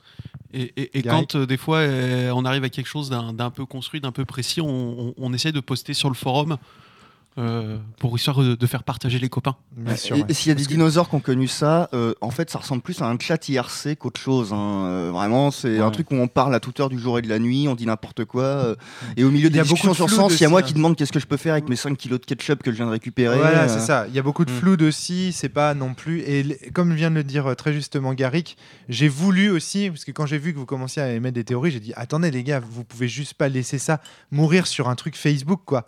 Il faut que vous les partagiez que vous les mettez sur le forum, parce que ça donne des idées de scénario.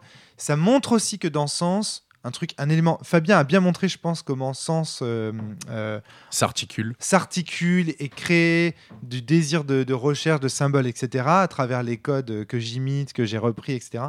Mais un autre truc, euh, des sectes. Hmm, Non, De parce qu'il n'y a pas de ce côté. de euh, religion. Ils n'ont pas besoin de me donner. Ils n'ont pas à me donner de l'argent pour, euh, Oui, non, pour, mais au d'ac- savoir. D'accord. Mais, mais, mais, mais effectivement, oui, il y a, y a une, De la figure une- charismatique. il y a une de- mécanique religieuse à, à- à tout le moins, mais il n'y a pas que ça. C'est-à-dire qu'il y a aussi des choses à trouver vraiment. Et c'est ça en fait, parce que si tu te contentes d'en avoir juste la forme, ça ne, moi je, ça fonctionne pas.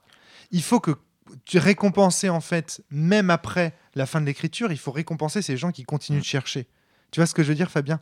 Pour avoir un jeu à secret qui marche, là, là, c'est, je sais pas si on passe en mode garage, mais il faut aussi que vous ayez, qui est vraiment des C'est-à-dire qu'il secrets. faut pas juste qu'il y ait des trous. euh, Greda, par exemple. trouver, quoi. Tu peux pas dire que je l'ai pas inventé, que c'est Ouais. pas moi qui ai pensé. Je veux dire, j'ai encore des schémas dans mon bureau.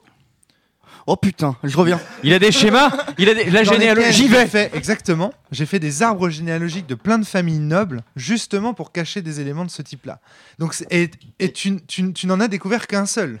Ah oui, et, et moi, et- pour le coup, enfin Greta, moi j'étais vachement content parce qu'effectivement, comme tu dis, il y a du concret. Et là, il y a un paf, côté- tu découvres vraiment un truc. Ouais. Que- Comme ces jeux vidéo là où on dit, enfin tu sais, les jeux de baston extrêmement euh, exigeants et, ou quoi, où on dit, c'est des jeux qui te récompensent pour l'investissement que tu y as mis. Mhm. Bah, Il y, a- il y a ça dans le sens. Mais j'ai vraiment, si à, tu for- savais, à force de fouiller Il y dans a mon un sens secret cosmo. de ouf lié à un truc comme ça qui toi te rendrait dingue. Je t'en ai déjà un petit peu parlé dans le cube, j'ai donné des indices, mais tu l'as jamais Ouais, mais trouvé. tu dois- tes indices dans le. spoiler, mais putain, Tu je- peux te les mettre dans ton cube. C'est les le- chiffres trop bizarres dans Cosmo, là, on n'arrive pas à comprendre. euh, On- Ça, ils, ont été décodés, ceux-là. Ah ouais, c'est quoi? Ils ont été décodés bah, euh, grâce, euh, même pas au cube, mais grâce à une conversation sur le forum. Euh, Il y a eu deux sujets en parallèle euh, sur quelques jours où euh, on était trois dessus. On a fini par comprendre ce qui se passait. Enfin, il me semble. Si c'est les chiffres qui sont sous une flèche dans Cosmos Ouais, dont tu ouais. parles, oui, c'est. alors, c'est notamment parce que Romaric m'a fait une dédicace sur un autre bouquin qui utilise le même système de codage que j'ai pu réussir Ah, à trouver ce que c'était. petits indices comme ça de temps en temps parce que sinon je ne jamais. en fait, chaque chiffre se réfère à un numéro de page et ça doit être la première lettre de la page, quelque chose comme ça, D'accord. je crois. Ou un déplacement de page par rapport à la flèche, du coup on remonte. C'est du cryptage de base. Et euh, euh, Et ça dit quoi alors bah, ma dédicace disait merci et euh, la phrase. alors, on avait théorisé dessus sur le forum, je sais plus exactement ce qu'elle disait. Ah, ah, ah, je vous ai bien eu. Non, non, non, mais c'était une Ta phrase. mère joue à sens en enfer. C'était une phrase du genre méfie-toi, euh, ce. Euh, Enfin, moi j'y lisais euh, quelque chose, une corruption de Classis à l'intérieur de la rune de Cosmo qui prévenait Miphos qu'il fallait continuer de faire semblant jusqu'au bout. Je me rappelle que c'était mon analyse, je me rappelle pas de la phrase exacte. D'accord. Voilà. Bah, c'est bien parce que comme ça tu la spoiles pas. voilà. Et c'est pas plus mal en fait. Garrick. Euh, Peut-être, euh, enfin, moi, je, veux de- je, je voudrais revenir euh, sur la, la- ce qui a été annoncé. euh, euh, Asilis pourrait être création, Classis pourrait être néant. Euh, ça me semble opportun. Il qu'on a fermé un peu plus ou moins tous les, tous les autres sujets de discussion. Euh, c'est quelque chose donc, que j'avais mis dans le, dans Attention c'est quelque chose que j'avais mis dans, dans, dans, le- dans le forum sur, sur un, thread que j'avais appelé la, la cathédrale d'Asilis. Ouais, parce que donc bah, Asilis euh, étant un personnage où on sait à peu près rien dessus, c'est le personnage de toutes les théories. Euh, et en fait, euh, donc le, c'est une, une théorie comme ça, hein, comme quoi, et si en fait Asilis était sens?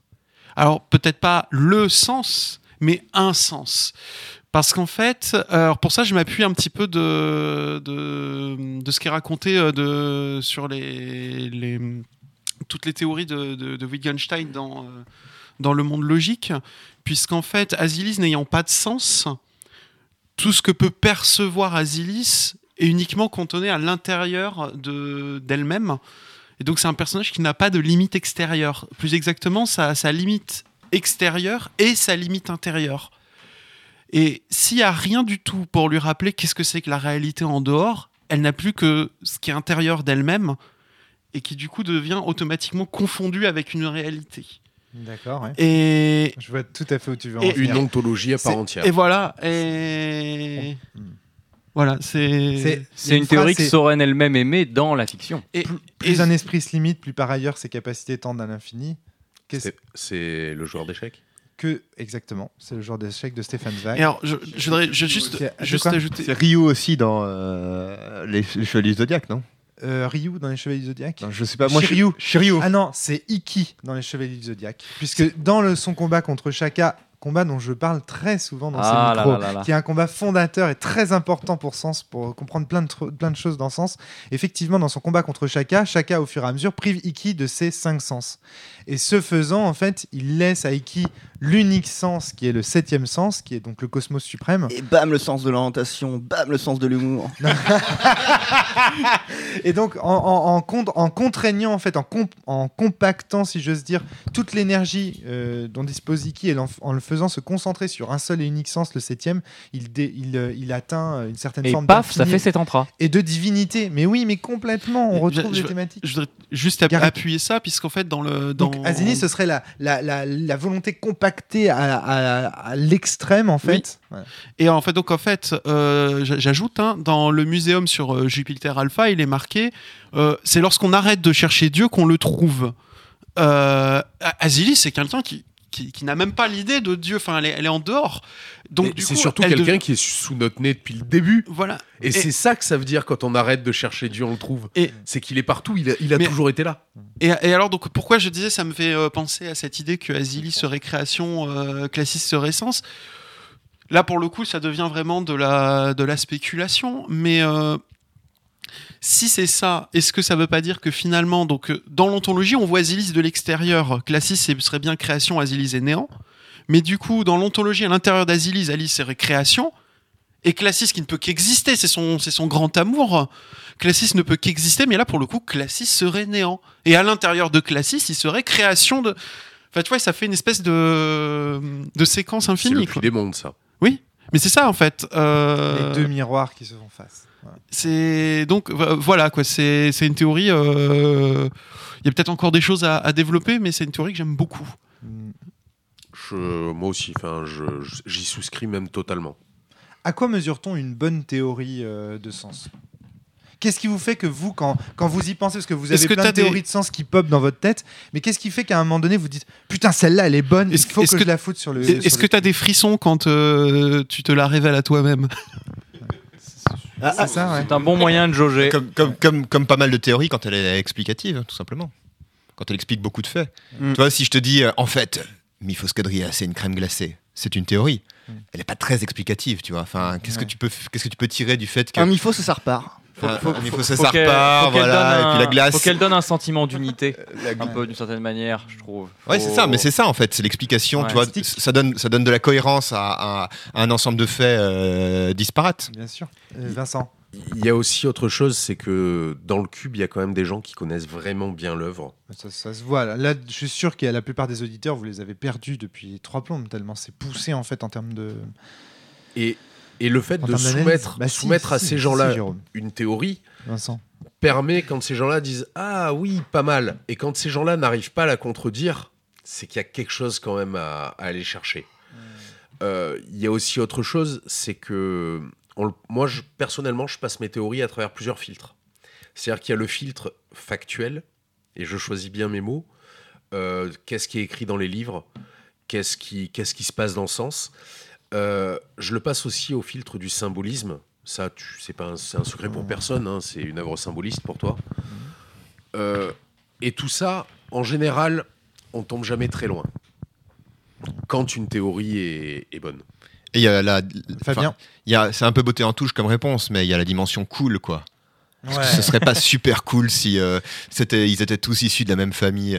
C'est un peu ce qui fait la force de la fameuse théorie euh, Jar Jar Binks est un, est un seigneur Sith. C'est qu'à la fois elle est très explicative de plein d'incohérences. Tu vois, elle est explicative de tout un tas de faits qui sont incohérents. Bon, et et en plus, ça permet de se guérir de, du traumatisme que sont euh, les films euh, de la, de la prélogie. Donc à la fois explicatif et en même temps euh, ça, ça recrée du cool, tu vois. Donc euh, Donc, Moi, en fait- j'aime bien la prélogie euh, globalement. Et puis, euh, en vrai, si tout le monde n'avait pas détesté Jar Jar Binks, Star Wars. En fait, il l'aurait fait. ce qui est intéressant, c'est que quelque part, une théorie correcte, dans ce sens-là, nous fait du bien. Nous fait du bien, nous rend heureux en fait, parce qu'elle nous permet d'unifier des, de, de nous, de raccourcir, en fait, de nous économiser des moyens intellectuels. Mm. Dire ah ben en fait c'est que ça, c'est- Ah, c'est- mais c'est- c'est- ce n'est- ce C'est n'était pour que ça ça. que François met Classis partout. C'est un, des plaisirs- Ah. c'est un des plaisirs de la science, c'est que Ouais. ça, ça te donne de la, de la, Exactement. enfin, c'est pas toujours vrai, mais enfin, parfois, tu as des moments de clarté euh, mentale où, où tu arrives à te dire Ah, ok, je, je comprends un phénomène, aussi petit soit-il. Exactement. Alors, ce qui est marrant, c'est que je m'attendais à ce que vous me répondiez peut-être des choses plus pratiques, du genre, bah, ça nous permet de créer des scénarios, ça nous permet de. et- oui, Jérôme Ah. rigole À la rigueur, En ça fait, permet. Ah ouais, ouais, parce que ouais, parce que non, pas ça du m'est- tout. ça, ça- ça m'est pas du tout venu à l'esprit. hein. Non, alors ça Voilà. permet pas de faire ça. Cependant, ça permet des fois d'être plus à l'aise pour jouer certains personnages. Voilà. Euh, c'est ça. ça, Typiquement, les immortels de sens, quand on a une vague idée euh, de, de théorie de ce qui peut se passer dans leur tête à ce moment-là, Ils ont de ça la peut aider. profondeur d'un coup, mais C'est du coup, on peut, leur jouer, Quand- on peut jouer cette quand profondeur. Classis derrière, on a une vague idée de quelles intentions il peut avoir, ou au moins quelles intentions il va faire semblant d'avoir. Euh, si on ne croit pas à un mot de ce qu'il dit, on peut considérer que c'est ça. euh, on peut le jouer. Ouais. Et on joue pas non plus Soren de la même manière quand on la pense complètement euh, bête et ignorante de tout ce qui se passe, ou quand on sait qu'elle est dans un plan complexe avec Classis. euh, voilà. C'est bah, pa- pa- pareil, enfin, ce que je disais à l'instant euh, sur cette dualité euh, Classis-Asilis. Euh, une fois qu'on s'est posé la question de eh, mais si en fait ça se trouve euh, ils sont à la fois euh, ils sont ils peuvent être à la fois néant et création en même temps Ouais. euh, on ressent très très fort ce lien de dualité qui existe entre ces deux personnages et euh, bah du coup on est on c'est plus facile de, de se mettre dans la peau de l'un ou de l'autre et des- et quand on va recevoir des questions des, des gens, essayer de donner au moins des éléments de réponse, des pistes, des indices. euh, Et Et- Vas-y, Vincent. Excuse-moi. Non, non, Et, et pour te répondre, euh, j'ai développé une théorie dans le cube qui est que dans Sens, il y a trois jeux. Ah oui, ça, ouais, c'est intéressant cette euh, théorie. Et je pense que ça ouais. répond bien à ce que tu dis. Il y a Ouais. le jeu pour les joueurs, Tout donc le fait. jeu de rôle classique. Il y a le jeu pour le MJ, Tout à fait, qui est différent. Et il y a le jeu pour le lecteur. tout à fait. Et Le commentateur. oui, le commentateur. oui, Et comme je pense s'appelle dans le. dans que. Le cube, niveaux. ça répond à ce niveau de jeu, commentateur. Euh, après, l'intégrer, moi j'y passe vraiment beaucoup de temps dans le cube. Euh, je suis en train de maîtriser une table euh, qui vient de commencer néant. Euh, inévitablement, toutes ces théories, je les ai en tête quand euh, je joue Classis, quand je joue Asilis, quand je joue tout ça. Est-ce que ça fait un meilleur jeu ou pas? Je sais pas. En tout cas, je pense Alors. que mes personnages sont plus simples à interpréter. Vraiment, mon expérience de la chose, c'est que le maître de jeu de sens est dépositaire de secrets, etc. C'est clair et net, c'est la résistance asymétrique euh, que tu as, parfaitement bien. euh, Ouais, rétention, fascination. Rétention, fascination. Séduction aussi. Plus tu es toi-même convaincu de disposer de secrets autour du jeu, plus tu es convaincant quand tu maîtrises sens. Parce que du coup, toi-même, tu vis en fait l'expérience d'être dépositaire de, secrets et qu'il y a des choses à creuser, etc. Il va y avoir le petit sourire que tu vas donner à Soren à un moment donné. Puis les gens vont se dire, mais pourquoi elle sourit à ce moment-là? Toi, tu sais, eux ne savent pas. Ou en tout cas, tu crois savoir. Parce que ce qui compte dans le fond, dans Sens, c'est pas de, de savoir la vérité, mais de penser détenir un secret. C'est ça qui compte. C'est le fait, pour être dans une bonne attitude en tant que meneur de sens, penser qu'on a un secret à sa disposition est suffisant. Il n'y a pas besoin d'être certain que ce secret soit bon. Tu vois, ce que je... En fait, c'est ce- cette attitude ludique, parce que pour moi, c'est une attitude ludique, hein, la recherche de secrets. Tout ce que vous êtes en train de faire là, c'est du. Pour moi, ça reste, on reste dans le. Eh bien, elle est suffisante pour être un bon meneur de sens. Et c'est ce que je craignais vraiment fort de ne pas pouvoir transmettre quand j'ai écri- écrit ce jeu. Je disais, il n'y a que moi qui vais pouvoir le maîtriser, ce jeu. Parce qu'il n'y a que moi qui connais les secrets comme je les connais, qui croit les Hmm. connaître comme je crois les connaître. il y a un autre aspect aussi, à mon avis. Et au final, eh ben non. Ça a déjà été réussi. abordé dans, dans ces micros euh, à propos de, Ça, notamment ça, à propos de la table des podcasts que tu fais en ce moment Ouais, euh, et de, de leur capacité à avoir des révélations en avance ouais. et du fait que c'est probablement notamment dû à des biais que tu apportes dans le jeu. Euh, sûr, à mon avis, le fait d'avoir des théories construites en tête quand on joue permet de les faire forcément filtrer au travers de notre jeu et ainsi que l'imaginaire des joueurs corresponde au nôtre. Alors que si on n'avait pas de théorie, on va lancer des faits, des choses, Mais voilà, je- on va je- jouer je- sur un peu du vide. Eux, ils vont peut-être avoir des théories qui correspondront pas sur, aux nôtres, et du coup, on pourra pas construire dessus ensemble. Hmm. Donc, à mon avis, ça apporte un meilleur jeu. Garrick, Euh, alors. Je, je- j'apporte une petite particularité dans, dans la bande, puisque avant d'être euh, MJ, avant de, ça, moi j'étais joueur à la table de, de François. Voyez, euh, c'est terrible. Et je, Ça crée des monstres.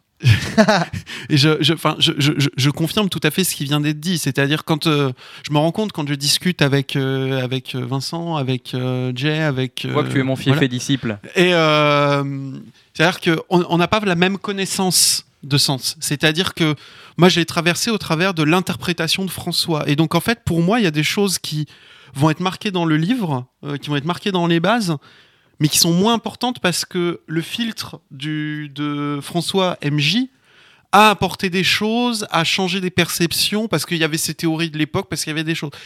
Et, euh, et en fait, donc, c'est une connaissance différente qu'on a.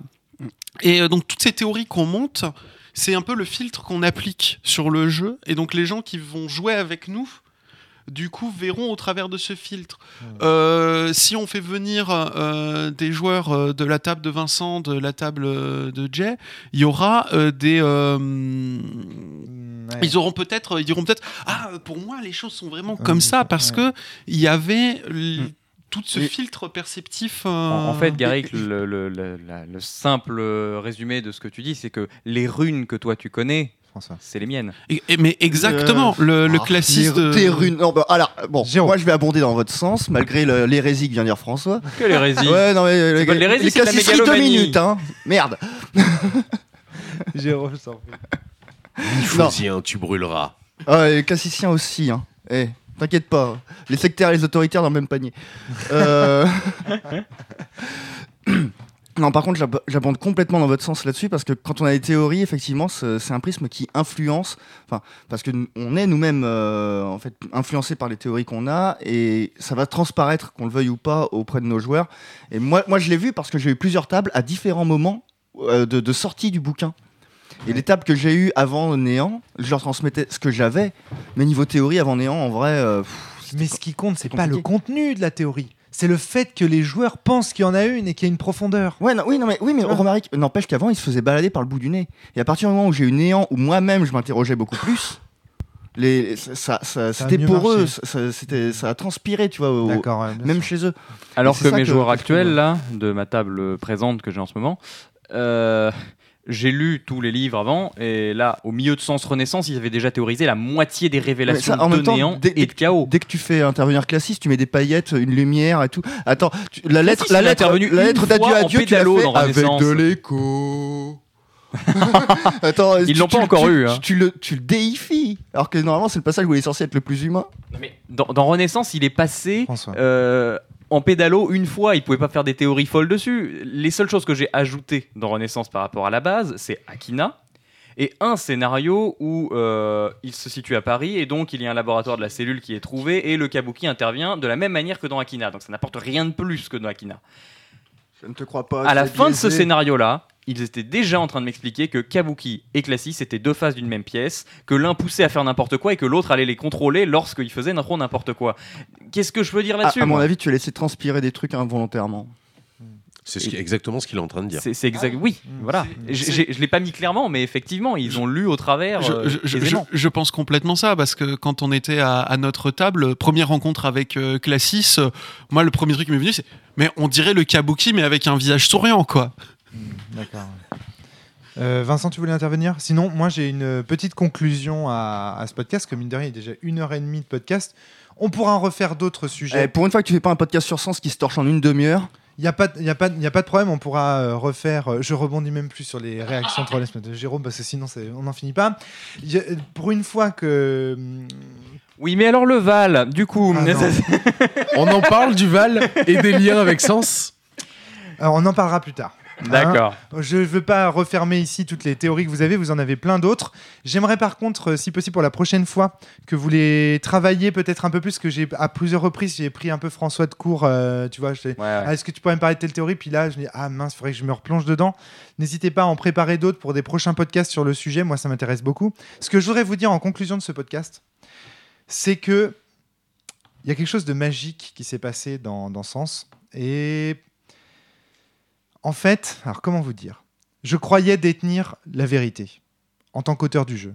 J'avais préparé des tas de secrets, des tas de choses. J'avais un certain nombre, une centaine peut-être d'énigmes cachées dans le bouquin, des vrais, des vrais trucs. hein. Il y a des trucs où si vous les décryptez, vous obtiendrez des révélations du genre un tel, c'est le fils d'un tel, et ça va vous mettre une, une méga claque dans la gueule. Donc des, vraiment, il y a des secrets de ouf à découvrir. Et Vous, pas encore vous avez découvert. Ce qui est génial, c'est que sur, mettons, s'il faut vous me donner un taux de un pourcentage, vous êtes à, allez, 15%, 20%.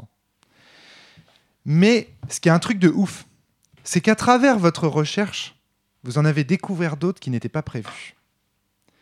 Et c'est là que moi, ça me mindfuck. C'est-à-dire que ce que je me dis, c'est qu'en fait, je, je croyais connaître mon travail. Je pensais avoir tout, tout maîtrisé, tout contrôlé, etc.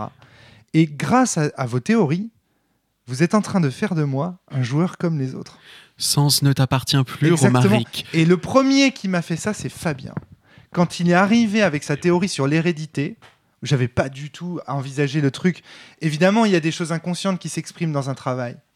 Mais du coup, quand on croit tout contrôler et qu'on découvre qu'en fait, on a mis beaucoup plus dans son travail et, et que c'est cohérent, c'est-à-dire que les gens vont dire, regarde la cohérence ici de ton problème héréditaire, de ta culpabilité vis-à-vis de ton héritage. Regarde comme la notion d'héritage traverse tout ton travail. Écoutez Mifos qui parle. C'est et là tu fais pas uniquement Mifos. Ils ont tous des problématiques de ce type-là. Tous. Oui, mais je parlais de la volonté de tout contrôler. D'accord. Mais oui, mais mais évidemment. Quand tu travailles, quand tu es un auteur, euh, tu veux donner vraiment des choses. Enfin, tu veux. pour tu- ça, les- Sérieux. 600, ça a mis 20 ans, euh, 10 ans, je sais plus, 15 ans à s'écrire. Moi, j'ai l'impression que ça fait une éternité maintenant. C'est qu'il y a une raison. Tu sais, les, les- les gens un peu débiles qui te disent Ah oui, la prof de français en lycée, euh, elle lit euh, vraiment n'importe quel thème euh, dans, euh, dans tel auteur. Ben non, c'est pas. C'est juste que c'est des thèmes qui s'expriment de manière inconsciente, Inconsciente, tu vois. ouais, ouais. Et que Qui travaille l'auteur lui-même. en fait. le propre de l'interprétation, c'est d'arriver à montrer des choses qui sont euh, pas évidentes, qui mais, ne se donnent mais pas. Est-ce que tu aurais cru, enfin, est-ce que tu, tu penses ça concevable que un jour, un auteur puisse découvrir un secret dans son propre travail En et fait, avoir la sensation qu'il était prévu par quelque chose d'autre, par une force je pense, je qu'il pense, avait mise là? Je pense Ah, qu'il y a, y une, l'auteur mani- une manière euh, plus simple de présenter les, des questions de- d'herméneutique. Alors à nouveau, euh, j'espère que... Enfin bon, c'est pas moi c'est le, regarde Valentin le- derrière. l'hermé- l'herméneuticien, mais il y a une, une- une manière plus simple de présenter le- l'herméneutique. Euh, Il y a un texte d'Umberto Eco dans lequel il dit il y a, il y a trois types d'interprétation. Il y a l'interprétation de l'auteur, c'est-à-dire que euh, qu'est- qu'est-ce que l'auteur veut mettre euh, dans son travail, qu'est-ce que consciemment il dit, voilà, c'est dans mon ça, travail. C'est ça. Et ensuite, il y a une interprétation un peu plus, entre guillemets, positiviste, qui est de dire on va prendre l'œuvre telle qu'elle est euh, et euh, la replacer dans un contexte et euh, essayer de ne pas penser à, à l'auteur et, et donc de, de la prendre telle qu'elle est. Et il y a un troisième type d'interprétation qui est l'interprétation du lecteur. C'est-à-dire, moi, qu'est-ce que j'ai envie d'y trouver dans cette œuvre? Qu'est-ce que je veux y, y projeter? Et, et, et si tu veux, on- je crois pas que ce- on n'a pas besoin de, de- d'avoir recours à des choses trop trop space ou, euh, ou trop excuse-moi du terme mais entre guillemets merveilleuses c'est-à-dire c'est simplement que il y a des forces inconscientes qui s'expriment dans, dans tout acte et en particulier dans l'acte de, de création Ouais, ouais, ouais. et que donc euh, évidemment que euh, il y a des choses que toi tu as dont tu as, toi tu as conscience Mais Romaric Ça, ça, c'est une façon de rationner le merveilleux qui me plaît pas du tout. mais pas du tout. Au contraire, c'est une manière de lui donner une plus grande force. Je, je, j'essaierai de t'expliquer ça avec, ça avec serait Jardin des Esprits parce que c'est, bon Je suis thème plutôt d'accord avec. Fabien pour le coup. c'est, c'est, c'est, c'est pas du tout. euh, Moi, c'est moi, c'est un tue l'amour ce que tu es en train de eh, dire. là. moi, à mon avis, au, à mon avis, au contraire. Moi, j'ai envie de croire que Sens, euh, tu vois, à travers toutes ces théories et tout, et les effets que ça me produit de découvrir des secrets, j'ai envie de croire en mon propre livre, tu vois, de me dire, et si c'était vrai? Pour Moi, résumer, ça- Tu vois, quelque part. pour résumer mon, le fond de mon propos, je pense que une, autre manière de dire les choses, c'est qu'on est plus profond qu'on ne le croit. Mais nous tous, Mais nous tous, ouais, s'il vous plaît, eh, ouais, vous plaît, ça c'est vraiment important comme Ouais, idée. Donc faites, faites-y attention. On est tous plus profonds et plus larges et plus vastes qu'on ne le croit. On le C'est-à-dire croit, qu'on est concentré sur ça, notre on- moi conscient, mais en réalité, il y a derrière nous une foule de personnalités, tout un continent d'inconscient. qu'on- Et donc, si tu veux dire, eh ben en fait, euh, à travers ton œuvre, tu peux explorer ton propre euh, inconscient, tu peux explorer toute cette force qui est Ouais, c'est pas en toi. d'accord, ok. là j'ai j'ai mieux compris ce que tu voulais dire pour le coup. C'est le, c'est le vitriol, Rome. C'est en fait le connais-toi toi-même. C'est ça, c'est que écrire une œuvre, c'est mettre des choses, une partie consciente, une partie inconsciente, et peut-être qu'on ramène, euh, nous en tant qu'être objectif à analyser cette œuvre, peut-être qu'on ramène des choses à la conscience qui te permettent de mieux te connaître, et que c'est ça les secrets que tu découvres. Mais c'est ça. Oui, mais attends, c'est énorme. C'est-à-dire qu'une chose est de dire que c'est présent dans les œuvres, une autre est de dire que c'est présent dans un jeu de rôle dans lequel tu as la chance d'avoir une communauté. Parce que là, vous êtes gentil, vous dites oui, effectivement. Mais si j'avais eu que deux lecteurs ou même pas, ou que les gens s'étaient pas intéressés, j'aurais jamais découvert ces profondeurs-là. Tu vois quelque part, donc il y a, enfin, il y a quelque chose dans le jeu de rôle qui crée, qui fait discussion, qui fait qu'après partie il y a débriefing, qui fait qu'après, tu vois, qui fait que les œuvres ont une chance, une occasion d'explorer leur profondeur que peut-être d'autres médias n'ont pas. Je crois Voilà. plus que c'est lié à sens qu'au qu'au- au- au format jeu de rôle. Après, moi, le- Ah, non, pour, rebondir sur ce que disait Fabien, je suis assez d'accord et, et ça, ça rend le truc d'autant plus intéressant que parce Bah, que apprendre des secrets sur son propre univers, à mon avis, c'est arrivé euh, à pas mal d'auteurs de façon collaborative. Je pense aux auteurs de White Wolf, ça a pu leur arriver. Oui. Aux auteurs de Star Wars Univers étendu. euh, c'est lié à ses propres à sens parce que- Hurlement, regarde les gens qui te parlent de hurlement, Oui, de leur oui, partie du oui, hurlement. oui, mais est-ce que ça le fait avec. euh, euh, ah, Avec Est-ce que ça le ADD? fait avec. Alors, ADD, je sais pas. DD, il y a des gens qui, qui écrivent des bouquins sur Mais leur Est-ce que ça le fait avec, euh, avec prosopopée? Je, je- je ne sais pas. Euh, Fred, à mon avis, n'a jamais appris aucun secret sur prosopopée avec. euh, enfin, tu vois, des- des- tu Faudrait parlais de secret. mais j'en suis Non, pas mais tu- au début, non, mais C'est Romaric, propre. je, je reviens à ce que j'aimerais finir. C'est ce que tu disais sur apprendre des secrets sur son propre jeu. On est, on est au-delà de ça. C'est ce que disait Fabien en fait. On, on- ouais, on- du coup, on apprend des trucs sur. euh, Enfin, tu apprends des trucs sur toi Hmm. et sur. euh, C'est propre à la. En fait, c'est propre au langage, à mon avis, et à la culture humaine de manière générale. Mais je suis pas d'accord. C'est- lié. C'est un phénomène qui est, qui est, par exemple, est très fort aussi quand tu vois les fanfictions. Tu vois, c'est-à-dire repenser l'univers euh, autrement, l'interpréter autrement. Et si euh, Harry Potter était dans une relation euh, amoureuse avec Drago Malfoy, Je tu vois. c'est juste un truc très drôle, c'est que depuis 5 minutes, tout le monde se pique les micros, c'est la guerre. En fait, en- en- François, mais j'aimerais juste revenir. Tu Je- apprends des je- trucs sur toi Non J'ai voilà. la sensation d'apprendre des choses sur les personnages de ce jeu. Voilà. je n'ai pas la sensation d'apprendre des trucs sur moi. je, je comprends ce que tu veux dire. C'est J'ai l'impression que cette œuvre m'est devenue complètement étrangère. Ce C'est pour ça que je dis je ne suis qu'un joueur comme les autres maintenant. ce ce rattachement à ton inconscient te pose problème parce que tu as envie que ça fasse monde à part et que tu n'aies que découvert ce monde d'une Et puis certaine surtout, manière. quel inconscient? De quel inconscient on parle? De celui du Romaric Briand qui parle dans ses micros maintenant Ou de celui qui était au lycée? Au- au- à la faculté Mhm. Parce que ce jeu, il est vieux maintenant. Mm. Donc, je veux bien qu'on on dise oui, on, on explore ton inconscient, ton inconscient, qu'on m'attribue tout ça.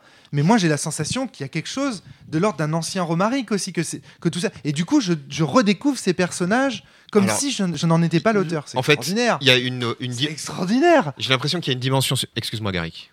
Tu voulais. Vas-y, Fabien. Il y a une dimension supplémentaire aussi dans cette idée qu'on explorerait un inconscient. C'est pas ton- seulement ton, incons- ton inconscient. Ah. C'est-à-dire que c'est aussi la projec- les projections qu'on a. Tu vois, je te disais, il y a une interprétation du lecteur. Il y a un inconscient, en quelque sorte, de la même manière qu'il y a une triple interprétation, on peut dire qu'il y a une, en quelque sorte une triple, une type- triple interprétation, tu vois.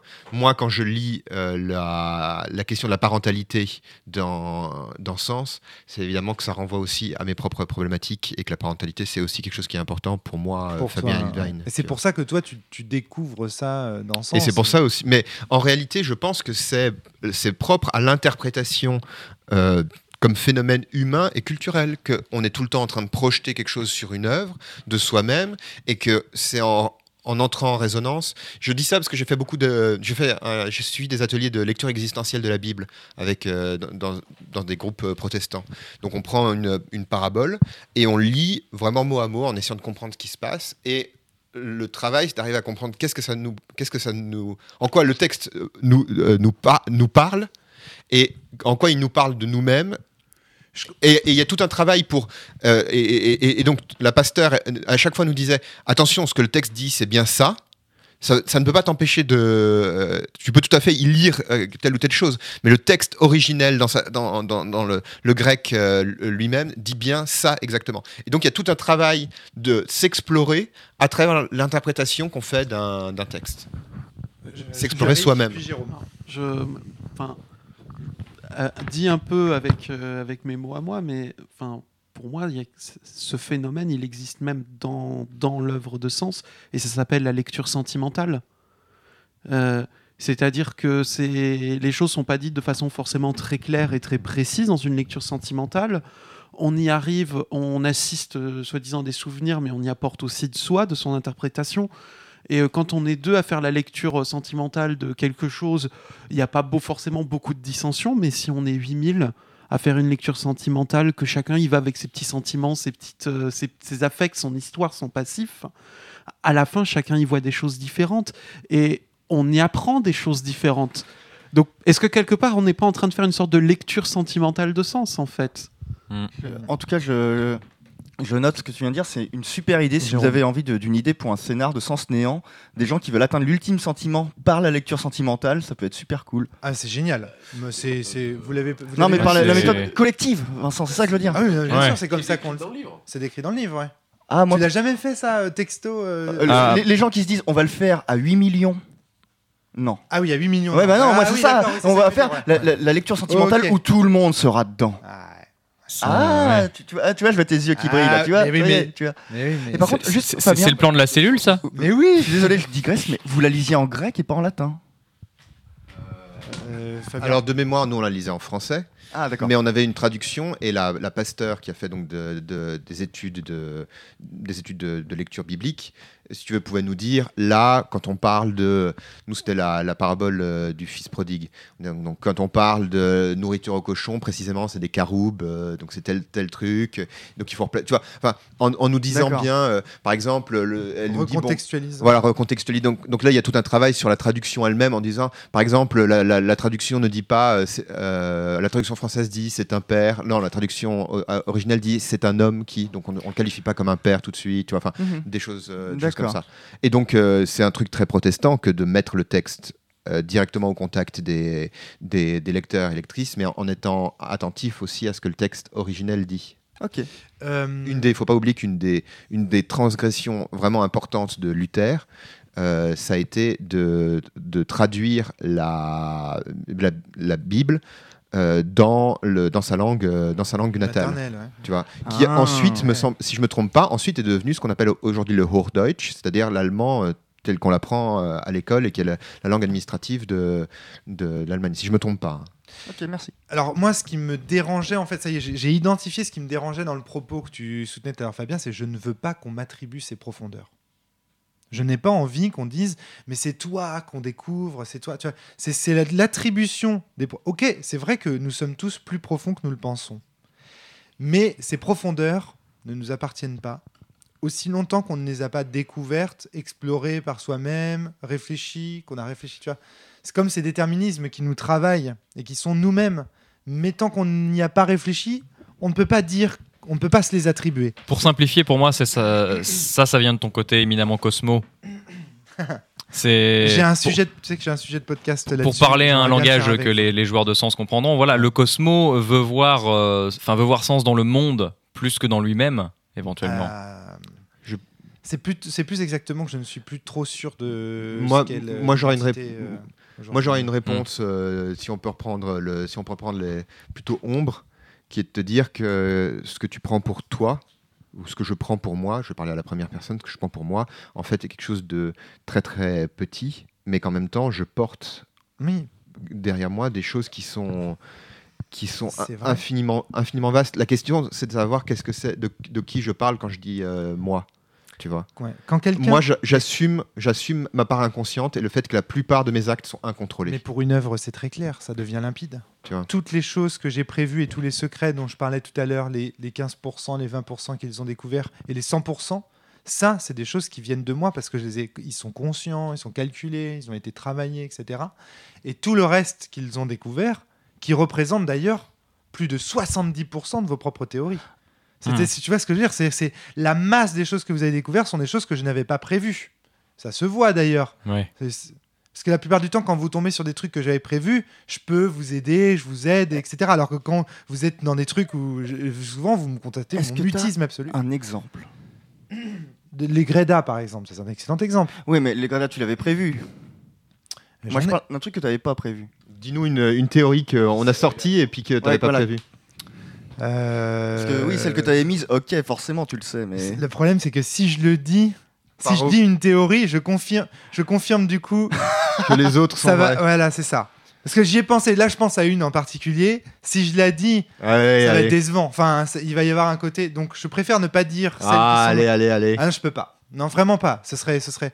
Alors attends, si, bon, peut-être quelques-unes. euh, euh, Si. Celle, tiens, celle de Mifos tout à l'heure. L'idée que quand on fait la lecture sentimentale dans les bâtiments inversés, si ça se trouve, on est en train de faire la lecture de Mifos, ça c'est quelque chose que j'avais pas prévu. Et maintenant, je sais exactement, moi, je sais exactement ce que j'ai prévu par rapport à ça. Vous voyez, je, vous- donne quand même des, choses. Je sais exactement ce que j'ai prévu et quel est l'objet de la lecture sentimentale. Je peux dire que ce n'est pas Miphos, mais quand il a dit, je sais plus qui a dit, c'est Miphos, je me suis dit, eh, c'est vrai que quand on fait une lecture sentimentale, On peut refaire une lecture sentimentale d'un peut- objet dedans. Voilà. exactement. Donc c'est peut-être Miphos Et du coup, je me dans suis dit, la première. ah, effectivement, effectivement, on pourrait le justifier comme ça, et notamment cette scène où on voit Miphos. Effectivement, on voit, on voit Miphos, ceci dit. Alors, Et il nous voit. et il nous voit. Voilà. Donc, ce qui suppose que la lecture sentimentale est faite sur quelqu'un de vivant. Ou avec, le qui, avec qui il peut avoir des interactions. Bon, bref. Euh, ce qui est intéressant, c'est que. euh, non, parce que ça peut être aussi. un- Il y a aussi un jeu impersonnel. Gary qui dit Chrysaor. Oui, hein. Gary, oui, je sais pas si on l'a entendu. Ouais, c'est vrai que Chrysaor est là à ce moment-là. Il y a aussi autre chose, c'est que. Céline, il a été dans les labos.